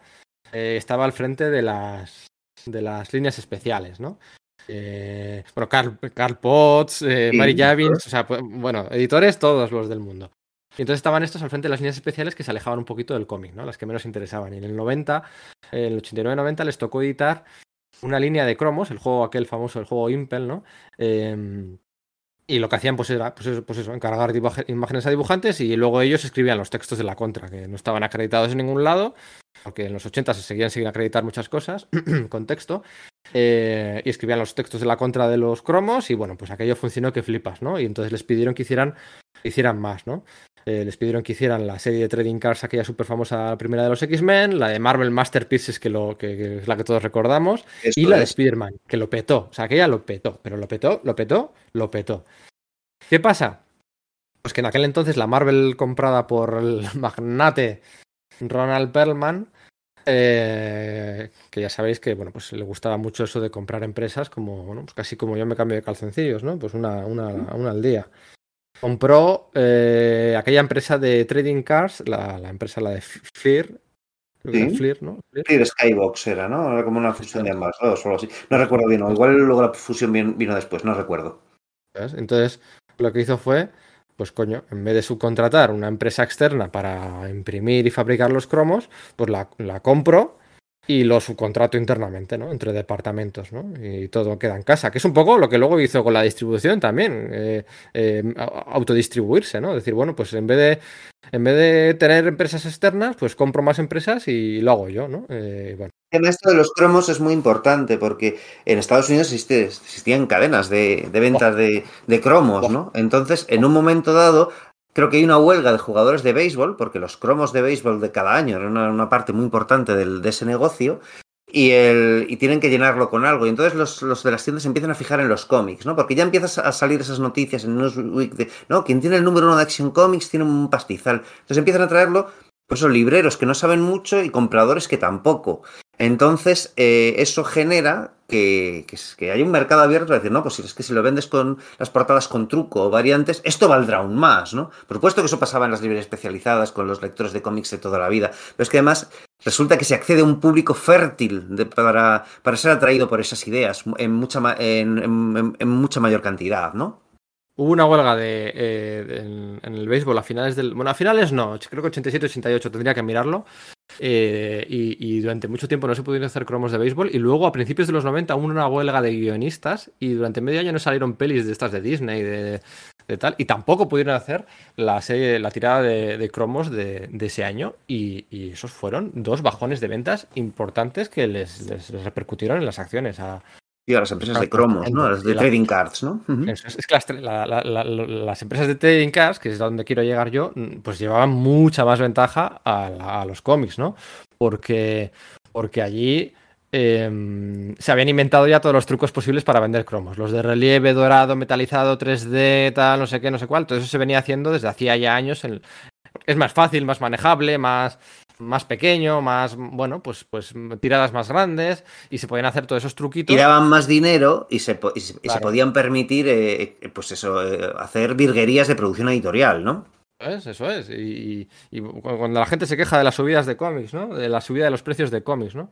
Bueno, pues es que cuando Panini, Panini Cromos hace 4 o 5 años subió eh, los cromos, lo subió, creo que dobló el precio del sobre de cromos, pues se siguieron vendiendo cromos. Igual, porque la gente compra los cromos, o sea que, que, que, que, porque sí, porque la industria de los cromos, pues, pues tira, ¿no? Ahí los, lo, lo, que llaman ahí los trading cards. Y entonces, todos esos truquitos que se hacían en los cromos, Tom Brevoort y, y Bob Budiansky se los aprendieron todos y los empezaron a aplicar en la editorial. Fueron ellos los que los llevaron a la editorial. Estuvieron poco, porque enseguida la empresa esta, la, la Fleer, que, se acabó quedando con el control de la línea y echando a, Bo, Brevoort y Budiansky, eh, pues hicieron cosas más comiqueras, ¿no? Eh, aquella empresa pues metió los morros en Marvel y, les desplazó, pues bueno, pues ya está, ¿no? Pues, pues eh, pero ellos durante ese año se habían llevado todo ese, ese estado del arte, ese conocimiento y lo empezaron a aplicar en las portadas que empezaron a sacar en Marvel pues desde la primera de Spider-Man, ¿no? Eh, y esos son los culpables. O sea, si que, si, sin ese Brevoort y ese Budiansky no habría pasado todo eso. Por cierto, ¿sabes quién era la persona responsable de la empresa esta que compró Perlman de Fleer? ¿Les quitó el puesto a Brevoort y Budiansky? Ahora, pues no, no, ni idea. Bill Gemas. Ah, amigo, o sea, que de ahí sale, claro.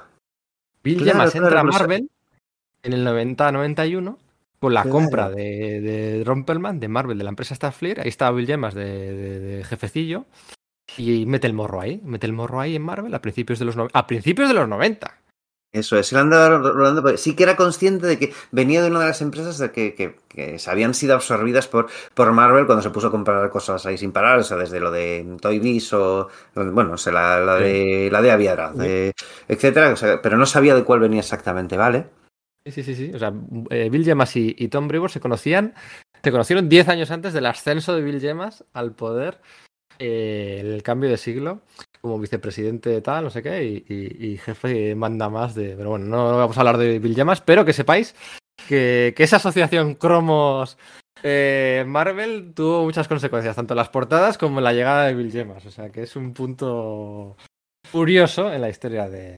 Bueno, y aquí ya sí que entramos en todos esos gimmicks, ¿no? O sea, en todas esas portadas eh, que podemos podemos es que no sé o sea enumerarlos es súper loco porque estamos hablando de, de, de, muchos tipos no pero quizás una de las primeras de las que se puede hablar no bueno hemos mencionado antes la de Legends of Dark Knight una, la, la, serie de Batman que se lanzó, se lanzó en 1989 com, compuesta por eh, por, mini, por, una serie que eran como arcos argumentales de como una serie de miniseries no entonces el número uno pues se lanzó con varias portadas alternativas no recuerdo cinco o algo por el estilo que simplemente lo único que se diferenciaba era como la, la cenefa ¿no? de, la, de, la, portada, ¿no? El, el, borde exterior tenía un color distinto. Entonces, cuando se lanza el Spider-Man de Todd McFarlane, pues en McFarlane eh, se les, también se lanzan un montón de portadas alternativas.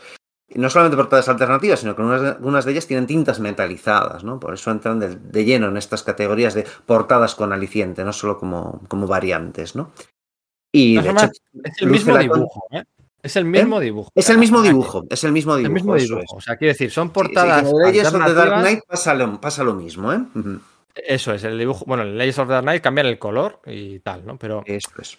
Eh, es el mismo dibujo. O sea, que sí, que vale, sí, técnicamente es una alternativa. Pero vamos, que lo que cambia es pues la. Sí, el color, la tinta que se utiliza, pero y sobre todo que en algunas de ellas son tintas metalizadas, ¿no? Y que de, en ese Spider-Man que, que, que, hay en el, en el título, que no tiene el adjetivo en plan amazing, espectacular o tal, debajo pone The Legend of the Dark Knight, mofándose de la serie de Legends of the Dark Knight que había salido, eh, sido lanzada unos años antes, porque en el fondo el espíritu es el mismo. Portadas alternativas de este tipo que, hemos, que acabamos de decir, y luego además eso, que la idea de McFarlane era hacer, bueno, pues la, y fue como al principio la serie, ¿no? Arcos argumentales de varios números y luego pasar al siguiente, ¿no? Una colección, digamos, de, de miniseries, ¿no? Toda protagonizada por villanos monstruos, que es lo que a él le gustaba dibujar, ¿no? Eh, he leído en algún lado que se pusieron nueve versiones a la venta de esto, una Silver Edition eh, con las redes en plateado, una Gold Edition, Gold Edition con color en dorado, otras con las redes en morado, la Platinum, Platinum Edition con un corner box distinto en vez del Spider-Man dado la vuelta. Eh, algunas con el plástico, ¿no? Tal. Bueno, pues eh, todas eran variantes de, del mismo dibujo, ¿no? Y tú has dicho el rótulo que ponía debajo, y el rótulo que ponía encima era eh, First All New Collectors Item Issue, ¿no? Ya te lo decía, o sea, esto, es un, esto, esto no es un cómic, esto no es un cómic, esto es un Collectors Item, ¿no? Un, un objeto, objeto, de colección. coleccionado.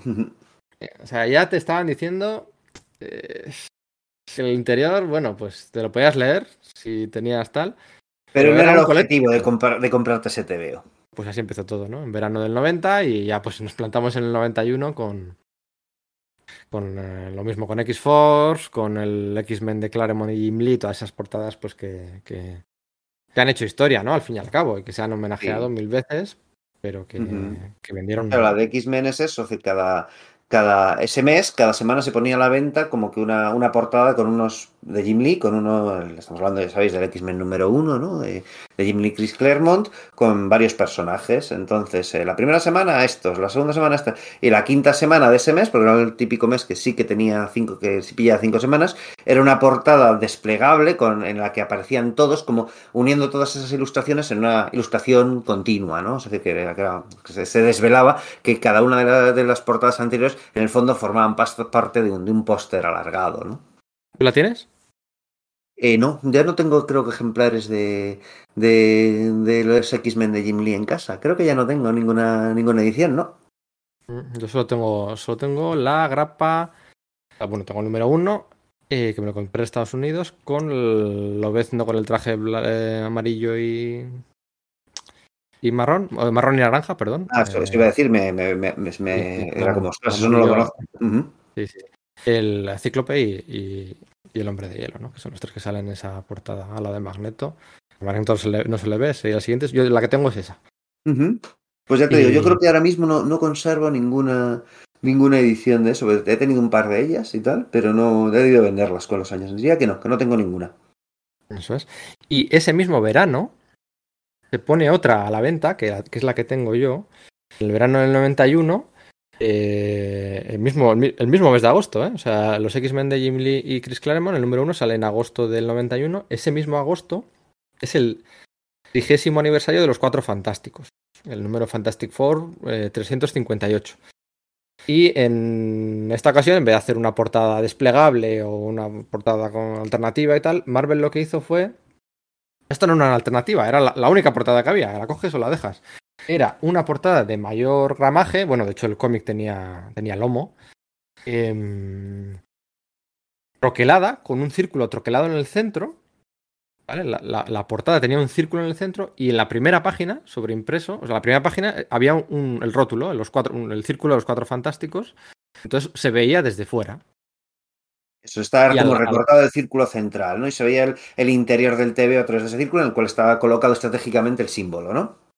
Y entonces tú abrías y por, en página 1 y en página 2 tenías el logo ese que decía y tenías una un cara a cara entre bueno, pues todos los cuatro fantásticos y aliados y los villanos de los cuatro fantásticos, ¿no? Digamos que era una portada doble en las páginas 1 y 2, ¿no? Con mayor gramaje la portada y tal. Bueno, pues eh, otro truquito que les valió para convertirse en ese momento, ¿vale? En el cómic más vendido de la historia de los cuatro fantásticos.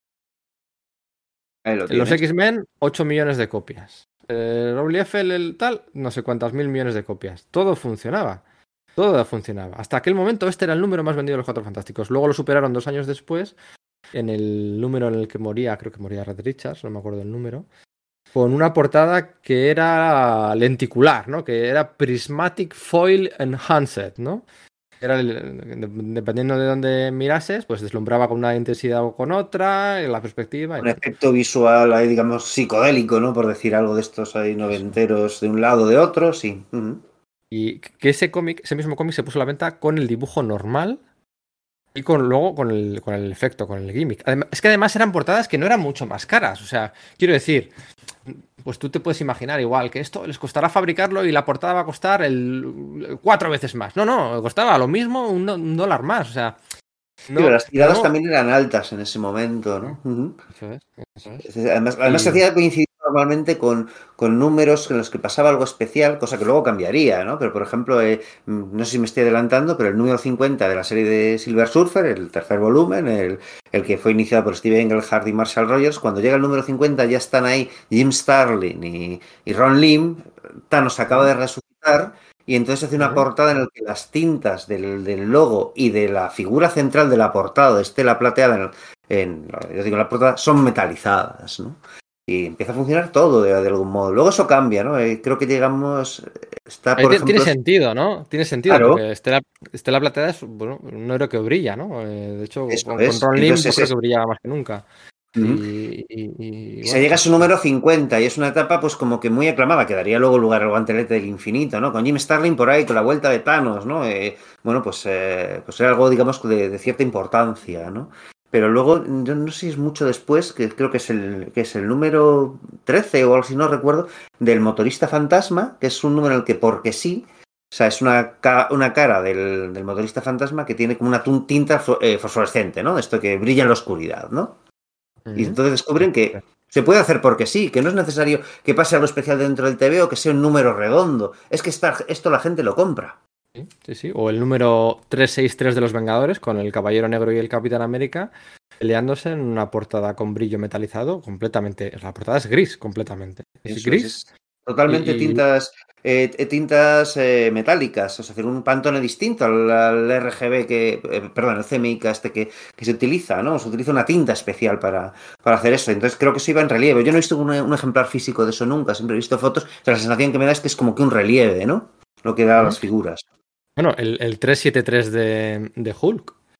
El 3, no, 37, 377 de Hulk. Con ese. Con ese. Con esa portada en, el fondo verde neón. Eh, y, Hulk así como expulsado hacia adelante por la explosión. La portada también es guapísima, ¿no?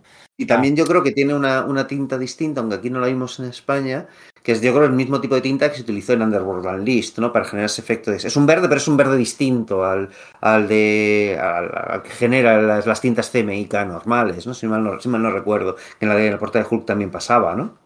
Bueno, el, de, de Underworld List, eh, que, que, a mí me, siempre me gusta hablar de. Algún día haremos un podcast de, sí, esto... de, de esto. Eh, aquello, aquellas tintas en verde neón, tenían sentido argumental, lo llevaron al extremo. O sea, Nerón, el villano que crean aquí Marway dijo Howard para la ocasión. Pues bueno, pues les reparte a todos los villanos y a, y a héroes, les reparte una, una, vela, que si la encienden, les lleva al infierno, y bueno, pues ahí hacen sus pactos y sus cositas, ¿no? Y tenía, esas, esas velas se encendían de color verde, ¿no? Y, y, tiene sentido porque sus llamas eran verdes y. y, y además había luego... una cosa importante: en, en, medio de la historia había un enfrentamiento entre Nerón y Linterna Verde. Entonces, si el efecto sí. del, del, poder desplegado de Nerón y el de Linterna Verde tienen el mismo color, había que diferenciarlo de algún modo. Entonces, las tintas del efecto de poder de Nerón son distintas a las de, a las de Linterna Verde, ¿no? Sí, sí, esto en imprenta era una tinta distinta, era una quinta tinta. Uh -huh. Era una había cinco tintas y una de ellas era este. Eh, de hecho, es que en, en, en, DC son tan cenutrios a veces, o sea, de verdad es que son, son, vaya panda de patanes. Que cuando publicaron el. reeditaron el evento mmm, por su 25 aniversario, 25 aniversario, que sería. Pues esto ya. es del 95, esto sería. Eh, hace dos años, en el 2020. 2020. La, la, cagaron bien gorda porque eh, esta quinta tinta se, eh, no, podían, no podían ponerla en la versión digital porque no podían reproducir el efecto ese del neón en la versión digital.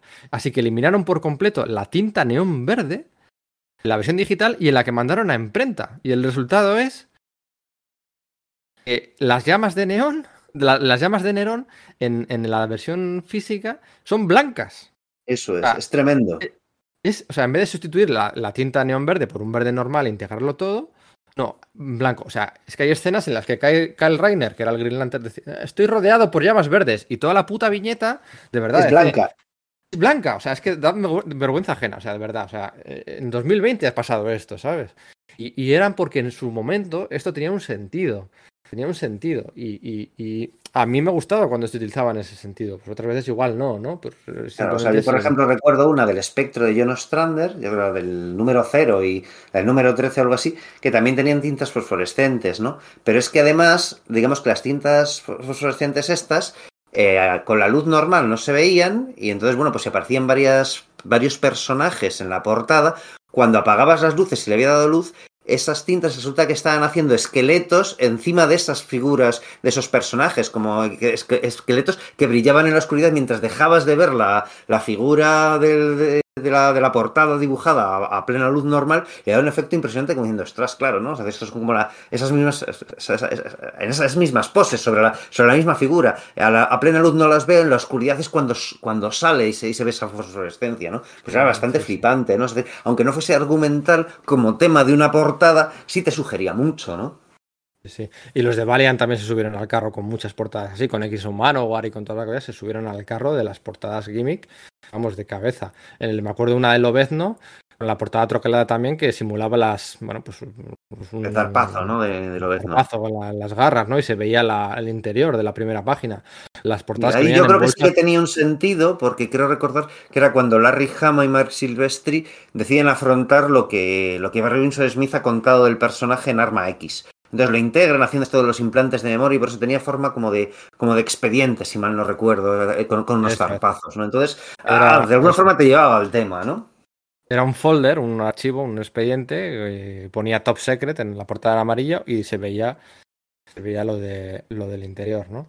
Eh, no sé, ¿qué más? Eh, la primera de Night Thrasher, ¿no? Pues que un relieve metalizado. O la primera de Force Wars que hemos comentado antes, lo de la muerte de Superman, que también lo hemos comentado antes, ¿no? Con, con las bolsas en negro que no se podía ver lo que había adentro. Lo que hemos o... dicho está de Batman con, la, con el tema de la saga de, de Azrael, ¿no? De Nightfall, ¿no? Eh, que bueno, pues ves ahí a Batman, yo creo que era en el, número en el que ya Bruce Wayne volvía a ser Batman, lo veías ahí en la portada, pero decías, hombre, espérate, aquí hay una parte de la, de la, de la portada que, parece que esté como que un poco en relieve, la movías y clac, si la, si la desplegabas, debajo estaba, estaba Azrael, ¿no? Entonces, bueno, pues era curioso, ¿no? Sí, curioso, eh, sí. Eh, y muchas cosas así, ¿no? Al final, bueno, pues estaban todos intentando encontrar la forma más original de llamar la atención, ¿no? Me acuerdo de las de también las de Marvels, ¿no? Las de Marvels eh, había una versión que tenía acetato. Mm. eh, con, el, con el rótulo y debajo, o sea, si tú quitabas el, era simplemente, pues eso, dejaba a la vista la portada limpia, el dibujo limpio de Alex Ross. Sin rotulaciones ni nada por el estilo. Todas las rotulaciones, los logos, etcétera, iban en el acetato, quitabas el acetato y estaba solo la portada pura de Alex Ross, ¿verdad? Eso es, eso es. Entonces, pues nada, pues, pues cosas chulas que se hacían, más allá de pues que los dibujos en sí pues tenían su impacto y, y también tenían sus excesos en la forma de ilustrar y todo, pero esto era pues algo que añadía pues la propia editorial, ¿no?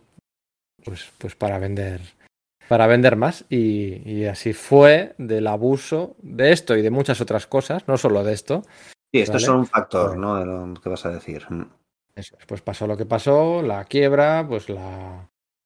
La pues, pues que estuvo todo a punto de, de irse, de desaparecer para. El crack de la industria del 96, ¿no? Entre los, bueno, pues los especuladores, el todo hinchado, la compra de Marvel de una distribuidora que no pudo eh, afrontar distribuir sus tebeos, la, eh, la caída de otros, pues una tormenta perfecta para que todo se hundiese.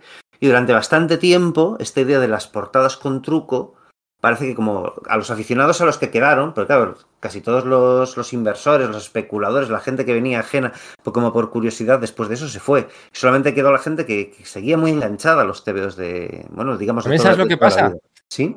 Que en el momento en el que ya estamos a mitad de los 90, ¿no? En el momento en el que empiezas a por- comprar por previews, que no vas a la Claro. tienda. No lo puedes "Ah, jugar, ¿no?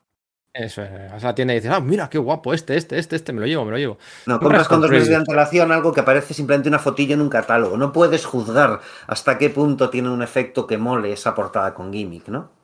Eso es, tú tienes que comprar en función de, pues, del guion, de la serie que estés siguiendo, del Los instinto, autores, en los fin, autores y de la potencia de la portada, de la ilustración, solo lo que es la ilustración, ¿vale? no del despliegue entonces- de producción editorial que se haga con ello.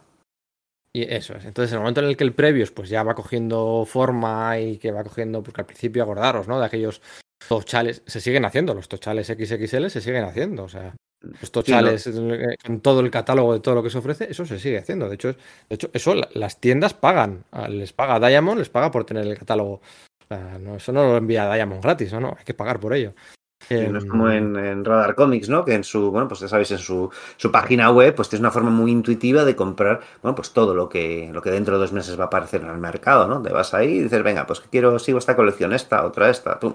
Vas y bueno, pues ya lo sabéis, pues a los dos meses, si el, el, pedido supera, ¿cuánto era? 20 euros, ¿no? Pues, el, eh, pues te, te sale gratis a territorio peninsular y te llega perfectamente a casa con su bolsita, con su eh, baking board. Y bueno, luego aparte están, bueno, todas las, la- el resto de cosas, trade paperbacks, eh, artist edition, eh, tomos especiales que tienen en su página web. O el, está el tema de, bueno, pues también visitar su tienda, su tienda física en Madrid, ahí al lado de, de la Plaza de 2 de Mayo, en el barrio de Malasaña, calle Ruiz, y bueno, pues una tienda súper pequeñita, llena de todo de material de importación, ¿no? Nosotros siempre, bueno, pues para todo este tema de, de- de cómics eh, de, de importación recomendamos Radar Comics y de hecho, bueno, pues para conseguir muchas de las cosas de las que estamos hablando, aunque probablemente sea a precios desorbitados, es tal vez la mejor opción porque aquí en España no se han visto tantos de estos, de estos trucos reproducidos, ¿no?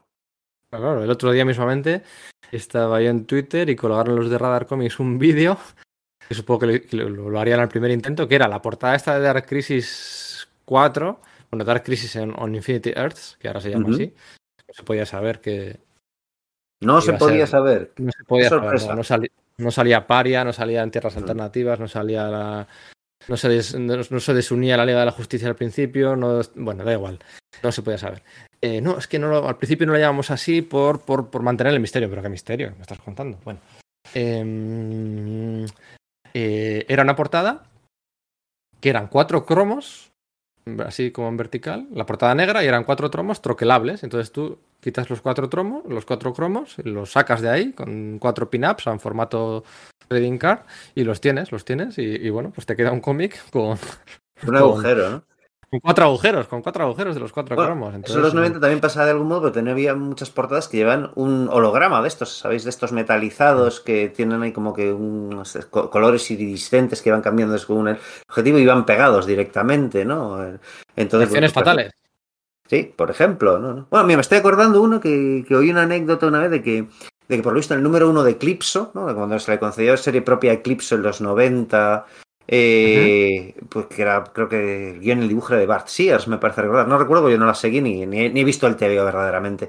Venía, pues bueno, la portada salía Eclipse sosteniendo, ya sabéis, su, su, diamante negro, y entonces se hizo como que un diamante de plástico, ¿no? De plástico transparente, así medio violáceo, que iba pegado en la portada. Entonces, pues debe ser un desastre aquello, porque el diamante se despegaba, o si lo juntas, o si lo pones en la balda, te, te, te raja la, contraportada del TVO que tienes que tengas delante. En fin, que no, que, no debe gustar mucho a los coleccionistas ese, ese número, o ese gimmick en concreto, que de hecho no se ha hecho mucho más. Pero esto de los cromos y los hologramas y tal, sin embargo, sí tuvo más predicamento, ¿no?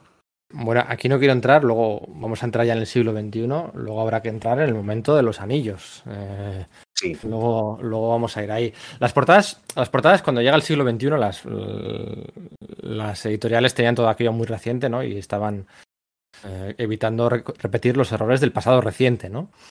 Eh, así que básicamente entramos en una época la que esto se afronta con mucha moderación. Los gimmicks desaparecen por completo y lo único que se emplean son las variant covers, ¿vale? Las portadas alternativas. Un mismo cómic con dos portadas. Con tres portadas. O sea, 2004, 2005, 2006, 2007, la cosa va con calma. 2008, va con calma. Dos Yo portadas. Creo que antes, es decir, es a partir de 2004 cuando empieza a subir, ¿no? Con Identity Crisis, ¿no? De, entonces, no. cuando empieza a cobrar un poco más de cuerpo eso. Luego con los nuevos Vengadores de, Pero poquito de Bendis. a poquito. Sí, los eso, nuevos Vengadores de Bendis. Sí, los nuevos Venga- Pero los nuevos Vengadores de Bendis, recuérdame si me equivoco, formaban, las portadas formaban un, un, un mismo, una misma ilustración, juntaba seis portadas y formaban una ilustración de todos los, los Vengadores juntos, pero creo que eran las portadas de los seis primeros números, no eran variants del primer número. Pero es Tendría que mirarlo. Yo creo recordar que eso, que de cada número había como que una, un, un número de variants y tal. Pero no, es que no recuerdo, yo además no las tengo, solo tengo la, la eh, grapa de, de, de al- algunos en USA y algunos en, en, vamos, en la edición en castellano, pero yo creo que incluso la edición, aquí la edición en castellano de Panini, sí que hubo un par de ediciones distintas según la librería, ¿no? No, no recuerdo bien aquello. Entonces, pero no recuerdo lo que- formaban en conjunto. Estoy viendo aquí Joe Quesada, Steve McNiven y un. Pero luego es el second printing, que vale, el second printing Vale. tiene una imagen distinta, Ok. pero es un second printing. Los second printings es- es- Sí, es- sí, no, no cuenta, vale. Por eso tengo que tener viciada la idea. Pero por ejemplo, Crisis Infinita de Jeff Jones y Phil Jiménez, ¿no? Es un evento que me chifla. Mm. Eh, que es del 2005. Tenía dos portadas alternativas. La... Todos los números tenían dos portadas alternativas. Una de George Pérez y una de Jim Lee. No tenía más. Sí, no, no era, un, no era un, el mega exceso. Acuérdate, Civil War. Civil War tenía. el- del 2006-2007. Tenía las de Michael, Turner, ¿no? Que eran una ilustración a página completo. Y luego tenían las de Steve McNiven, que eran portadas dobles, pero la franja de mitad hacia abajo era una franja blanca. Era blanco y la cierto. solo ocupaba la parte de arriba. Esto de la. o sea, los dos grandes eventos de. Los dos grandes. eh, Crisis Infinita y, y- y Civil War, los dos grandes eventos de Marvel y DC de este siglo, salieron con dos portadas cada uno, ¿eh? O sea. Igual había alguna historia de portadas, second printing o tal, pero vamos, que eran dos. Es curioso, Eh, ¿no? Porque Michael Turner también fue uno del que hizo las portadas, una, una de las tantas portadas alternativas de los números de, de Identity Crisis, ¿no? Al igual que en Civil War. Y vaya portadones, ¿eh? Vaya Sí. portadones todos Sí, ellos, señor. La verdad es que sí. Madre Mm. mía, ese. de todos los, todos los uniformes colgados y el anillo de Kel Reiner, en el- de Hal Jordan ahí. No, Hal- no, eh, sería Cal Reiner, claro. Por aquel entonces Cal Reiner todavía. En el suelo era muy potente. Lo de, lo de los espacios en blanco en las portadas es muy potente. Porque. Porque, claro, una cosa es el, el dibujante, ¿no? Que hace su ilustración y todo lo que. bueno, muy bien, ¿no? Todos son muy buenos. Pero luego hay una parte de diseño. Y en una estantería, en el kiosco, en el que todos son, tú miras y todos son imágenes llamando, oh, hazme caso a mí, hazme caso a mí. A veces, una portada, la mitad es blanca, va a destacar más. Y tiene una utilidad más, ¿no? O sea, decir, eh, que es el tema de ir a convenciones. En Estados Unidos es un circuito, o sea, decir, decía un, un amigo que ha, que ha, acudido a la de Nueva York, que te da la sensación de que ya hay artistas que, que ya no dibujan cómics, sino que simplemente se dedican a, a estar en, en, convenciones y, con, y con, eso viven con commissions y demás. Entonces, bueno, pues si tú has hecho un cómic que tiene una parte blanca, es más fácil que te lo firmen ahí o que te hagan un dibujo ahí, ¿no? Entonces no te estropean, digamos, el resto de la portada, ¿no? Tiene varias utilidades eso. Sí, efectivamente, pero sobre todo porque todas las, lo que llamaron el trade dress, ¿no? Le, uh -huh. Todas las portadas de...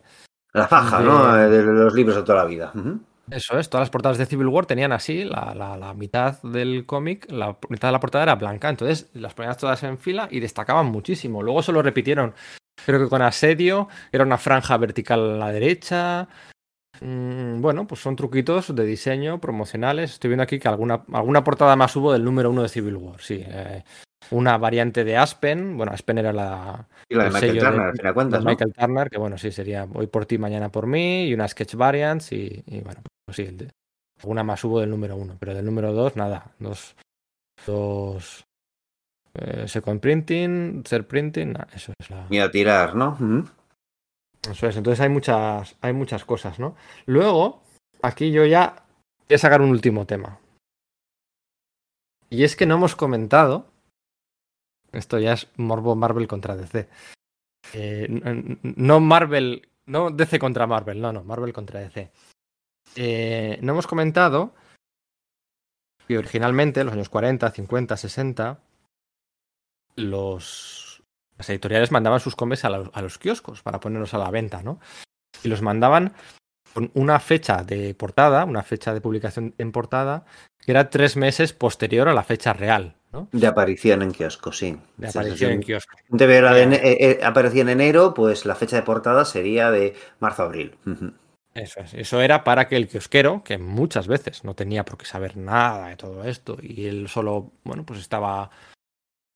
Uh, pues es que no puede estar a todo, a todas las revistas, a todos los periódicos, a todos los cómics, no, no podía, ¿no? Pues para eh, poner una fecha de tres meses posterior, lo que hacías era que el kiosquero pues no la retirara de tiempo eh, el cómic en cuanto si pones enero pues en cuanto llega febrero el kiosquero coge y se quita sus cómics de en medio porque ya son antiguos no entonces si pones una fecha posterior a tres meses pues ese cómic va a durar más en el, en kiosco no era un poco lo que se trataba. Pero qué pasa cuando llegaba el, el mes eh, el mes más tres no cuando si la portada era de abril le ponía que era de abril qué pasa cuando llegaba mayo no y todos esos cómics sobrantes eh, no se habían vendido. ¿Qué hacía el kiosquero con esos cómics?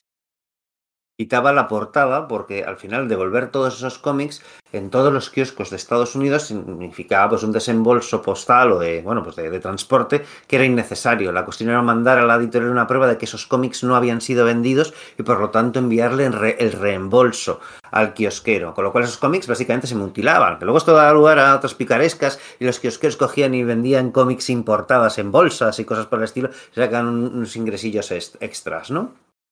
Arrancaban, efectivamente, arrancaban la portada de los cómics para devolver solo las portadas. Y luego lo que dices tú, pues se metían en una bolsa, metían cinco cómics sin portada arrancada y la ponían al precio de, de, de, de, uno normal, ¿no? Y eso ocurría. Arrancaban las portadas, efectivamente, arrancaban las portadas con todo el dolor de nuestro corazón. Los cómics que no se vendían tenían las portadas arrancadas, pues eso, en los años 40, en los años 50 y en los 60, ¿no? Luego ya con la, la vuelta del... Um, de, con la llegada del mercado directo eso cambió. Y ya pues se devolvían los cómics por, por, completo, ¿no? Porque ya, bueno, ya es como más dolor, ¿no? Ya dará más dolor. Pero ha habido un momento en este siglo en el que se puso se puso de moda arrancar otra vez las portadas. Y no os lo vais a creer, algunos lo recordaréis. Porque fue una polémica muy gorda en su día, muy, muy, muy gorda, ¿no? Y es que cuando DC Comics publicó eh, el evento Black Knight, eh, publicó muchas miniseries, eh, Black Knight con Jeff Jones y Ivan Reis y todos los zombies. Hubo portadas alternativas, o sea, da igual sin colorear o sin entintar, pero no es eso a lo que vamos exactamente, ¿verdad? Eso, no, no tiene nada que ver. Eh, de hecho, re- recuperaron series clásicas de DC que, bueno, pues eh, eh, el Halcón y Paloma, eh, yo qué sé, el Átomo, series que habían sido canceladas, pues no, es que el número 58 la recuperaron por un número, como era esto, resucitar muertos, era el tema central de. Black Knight, la recuperaron por un número, ¿no? El Átomo 58 o lo que fuera, me lo estoy inventando. Y, y hicieron una campaña en la que ponían a la venta eh, anillos. O sea, si un librero pedía una cantidad exagerada de títulos de, de estos que resucitaron, a cambio de 100 de esos, que no le interesaban a nadie, eran simplemente promocionales, a cambio de esas 100 portadas, DC mandaba anillos, anillos de plástico, anillos pues, del, Como de los, de los di- diversos green, green o red o, o- o white lanterns, ¿no? o White, o Black, o Rita, o lo que sea, ¿no? Eh. Eh, de todos los. Entonces mandaban anillos como incentivo para que las librerías pidieran, ¿no? ¿Qué pasa? Que las librerías se quedaron con esos anillos, los, intenta- los vendieron a, pues, a sus clientes, al precio que fuera, o los regalaron, o lo que fuera, ¿no? Pero se comieron todos esos otros cómics que habían tenido que pedir por, eh, por, por, por- para, para llegar a la cuota mínima, ¿no? ¿Qué hizo Marvel? Marvel encargó una, una portada a, a Scott Campbell de. Masacre. Masacre, pero un masacre eh, rollo gángster, así como con muchos anillos de metal, de, de- de o- gangsta rapero, de queremos decir. Gángster rapero, así con dos, dos tías al lado, una rubia tal, no sé qué, con, con anillos, de- como si fuera Luke Cage, casi, casi, con anillos, con collares de oro, tal, no sé qué, así como una pose muy a masacre, ¿eh? a Deadpool. Súper chulesca, Y- en plan de ta- Tag Life. ¿no? Que era ese rollo de trolear. Sí, sí, de trolear, le faltaban las gafas de gang, sí, eso es. Y dijo a los libreros que les mandaran a Marvel, a las oficinas de Marvel, portadas arrancadas de los cómics de la competencia De Y los se le DC mandaban- estos. los de, de la- los de DC, y se les mandaban pues 100 cómics del arranque. O sea, cómics que evidentemente los libreros no iban a poder luego vender. Pero bueno, oye, pues a cambio de esos 100 cómics o 500 cómics, Tenía Pues, una variante claro. muy chula, claro, los, los libreros encantados, Marvel riéndose y DC, pues claro, diciendo, pero ¿esto qué es? Esto es un insulto, tío. Bueno, una polémica en su día, la mutilación de los cómics, tal. O sea, DC, o sea, DC enfadadísima, Marvel mofándose, la portada es súper buena. Y, y- bueno, pues se estuvo hablando de eso durante mucho, mucho tiempo, porque bueno, pues se, interpretó como un insulto, un, insulto, ¿no? Por parte de DC. Pero, oye, cada uno aquí pues juega con sus armas. Y eso lo volvieron a hacer años después. Porque años después, en los nuevos segunda parte 52 yo no me la sé, ¿no? Cuenta, cuenta. Sí, te acordarás ahora. En los nuevos 52, después de la Justice League de Jim Lee y Jeff Jones, pusieron en marcha una segunda serie, la de Justice League of America. Sí, vale, que tuvo que, que, Oh. o sea, 52 portadas distintas porque era como una dedicada a cada estado, ¿no? O algo así. Algo así, no me acuerdo muy bien, algo así. luego- Eso también lo hizo luego Marvel años después con los Us, Us Avengers, aquellos de Al y bueno, pues. Entonces sobraron muchas portadas o hicieron una tirada de muchas portadas de Justice League of America, David Finch y Jeff Jones. Y entonces mm, eh, Marvel repitieron la jugada y dijeron, venga, vamos otra vez, a saco. Hicieron una portada de Deadpool con los 52, en vez de, eh, en vez de 52 banderas de 52 estados, le hicieron dibujar, no me acuerdo el dibujante, no sé si se- sería también otra vez Scott Campbell, creo que era Stuart Timonen.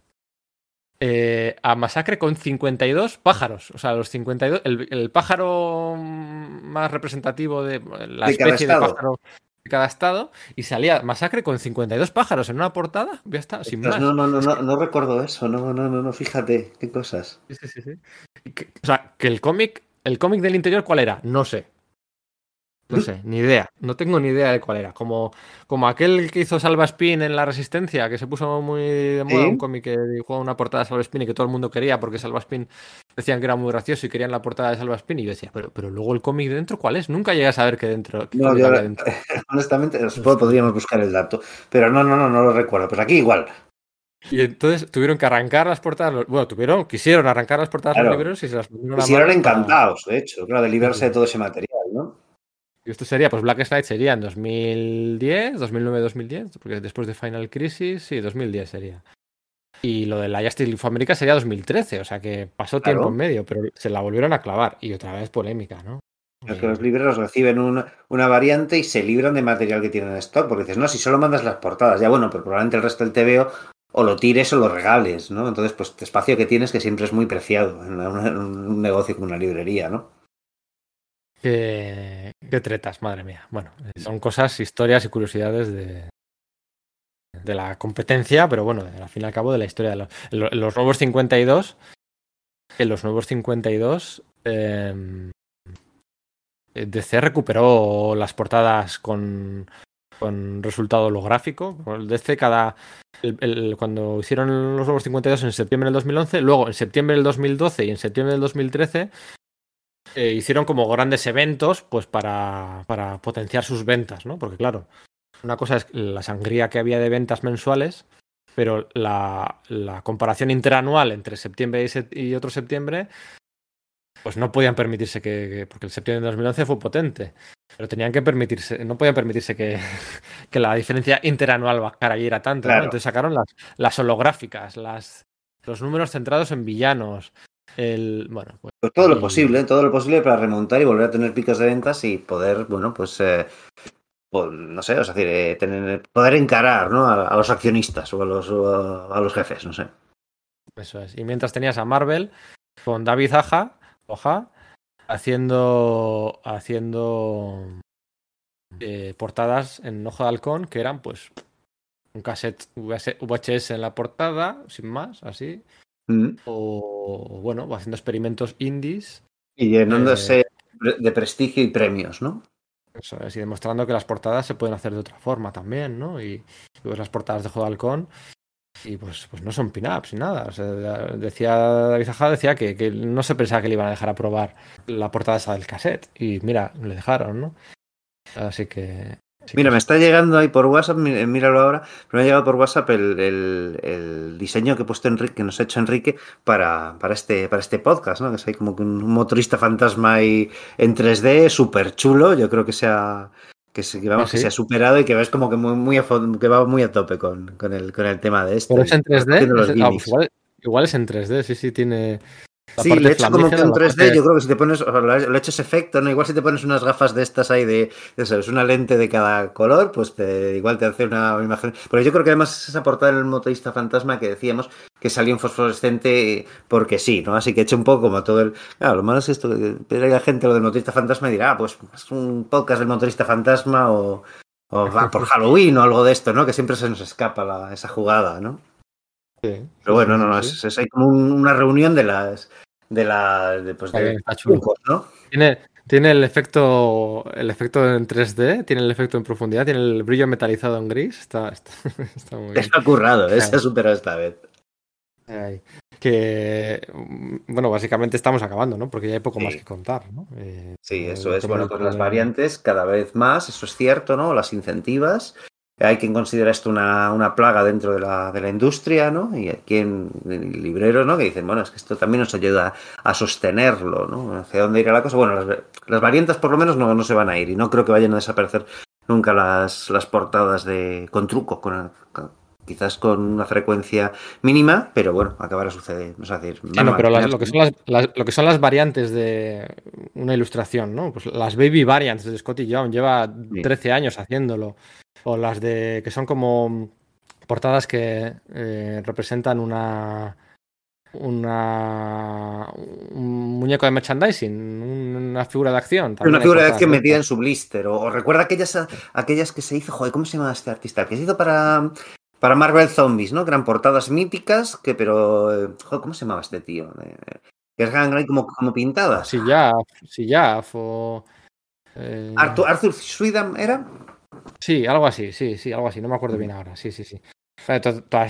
No hemos hablado de los apenas de los corner boxes, no hemos hablado de, la, de las portadas de los recuadros del aniversario Marvel de su de su 25, su 25 aniversario, aniversario ¿no? ¿no? que en el mes de aniversario pues tenía ahí pues esa especie de cenefa ahí con, con, todos los personajes vigentes y que luego algo por el estilo fue utilizado en los Marvel, Marvel Masterworks, solo que bueno, pues con los personajes clásicos de, de, los años 60, ¿no? Sí. Claro, podemos hablar de las, o sea, realmente hablando de las portadas alternativas, podríamos hablar de, de Bruguera y de Vértice y podríamos hablar de López Espí, ¿no? Porque al final técnicamente... Sí, claro. sí en el bueno, fondo es, edición, es... un contenido norteamericano, ¿no? Eh, con, con, otras portadas distintas, ¿no? Sí, sí, sí, sí. Pero bueno, ya creo que me, me, pilla más por los pelos, ¿no? Las ediciones que hacía Marvel UK en concreto para, para sus TVOs, ¿no? Uh, sí, igual es, es más pillado por los pelos, ¿no? Es pillarse en un, en un, melón muy, muy grande, ¿no? Pero sí que quería eh, comentar un par de cositas, ¿no? Eh, esa apuesta de hace tres o cuatro años de DC por, por las portadas cardstock em, eh, que básicamente es, están limpias de logoformas, tienen el código de barras y el título en pequeñito, pero es solo la ilustración del dibujante, ¿no? A mí esas portadas sí que me gustan mucho, ¿no? Porque lo que hace es potenciar el, el, el dibujo, ¿no? O sea, le da todo el espacio sí. al dibujo, a, eh, al dibujante, ¿no? Para que se luzca, esas me gustan.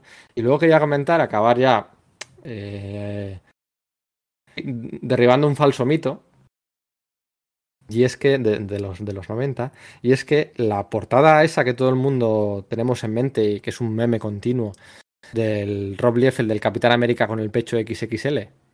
Sí. Esa portada nunca se publicó en un cómic Marvel. Fue en una Messing Heroes o algo por el estilo, ¿no? Fue en, un, en una revista. O, o la Wizard o el promocional antes, que supongo que también pasaría por el departamento de aprobación de Marvel. Supongo que Marvel aprobó ese dibujo. No creo que, o, o igual no. Pero esa portada, que tanto nos reímos siempre, de Marvel en los 90, de el relief, el, el, el, el pecho. Esa vista que decimos, que luego se le pone desnudo para, o, o se ve la anatomía por, por dentro, ese, para, para ver lo, lo mal que está. Pues ese dibujo realmente no apareció en un TVO Marvel. No apareció ni portada, ni interior, ni nada. O sea, eso es un falso mito. Que, que bueno, pues eso, pues que las cosas cambian con el paso del tiempo y, y se, se, crean percepciones que son equivocadas. Pero. Hombre, ahora bien, bueno, las, las, que nos dio el cambio Rob no eran mucho mejores, ¿eh? Hay sí, que reconocerlo. Sí, no, bueno, eh, es cierto, no eran mucho mejores. No, no, eran buenas, de hecho. Pero, pero bueno, oye, es lo que. Ahí había unos números, en aquella. Había unos números de. De James Robinson y Travis Charest, también esos me, me, me chiflaban. Los de, de, Travis Charest, que, que flipas. O sea, no, sí, sí, a mí esos números me, me flipan, ¿no? De la etapa final de, de, ese Capitán América. Ahí ya cuando se ha ido Robbie, hay que sustituirle por alguien. Pues así, a mí esos temas me gustaron, sí. Por curiosidad, les tengo aquí apuntadas alguna más. La que decíamos de la de la portada del 25 aniversario de los cómics de, de, Marvel, con todos los héroes Marvel alrededor, que luego hicieron más aniversarios de esos, pero hicieron trampa, porque las siguientes veces que lo celebraron, con, con Joe Quesada y Axel Alonso, lo celebraron sobre la fecha de publicación de, de, O sea, celebraron no desde el Fantastic Four número uno, tiraron para atrás a la primera aparición de, del universo Marvel. De, el Marvel, Marvel Comics número uno, ¿no? Cuando la empresa era, era, era Timely. Eso es, pasaron de celebrar el 25 a, venga, celebrar el 70, ¿no? ¿Y cómo puede ser, no? Si solo han pasado 15 años, pero bueno. Eh, en la portada del Masters of the Universe del, que publicaba por aquel entonces, Marvel publicaba los G.I. Joe, publicaba Transformer, publicaba los Osos Amorosos, los Ewoks, publicaba muchas cosas, los Muppets en el 80 y, 86 y, publicaban los Masters of the Universe. Y esa portada, luego, resulta, claro, que aquí en España eso no lo publicaba Forum. Aquello lo, lo tenía licenciado 5. Eh, Entonces hubo una portada de 5, la de los Masters of the Universe. 5 era la publicada de C en España, recordad. Eso es. Que estaba con todos los héroes Marvel alrededor. Súper curioso. Es muy curioso, sí, sí, sí. Ahí los 90.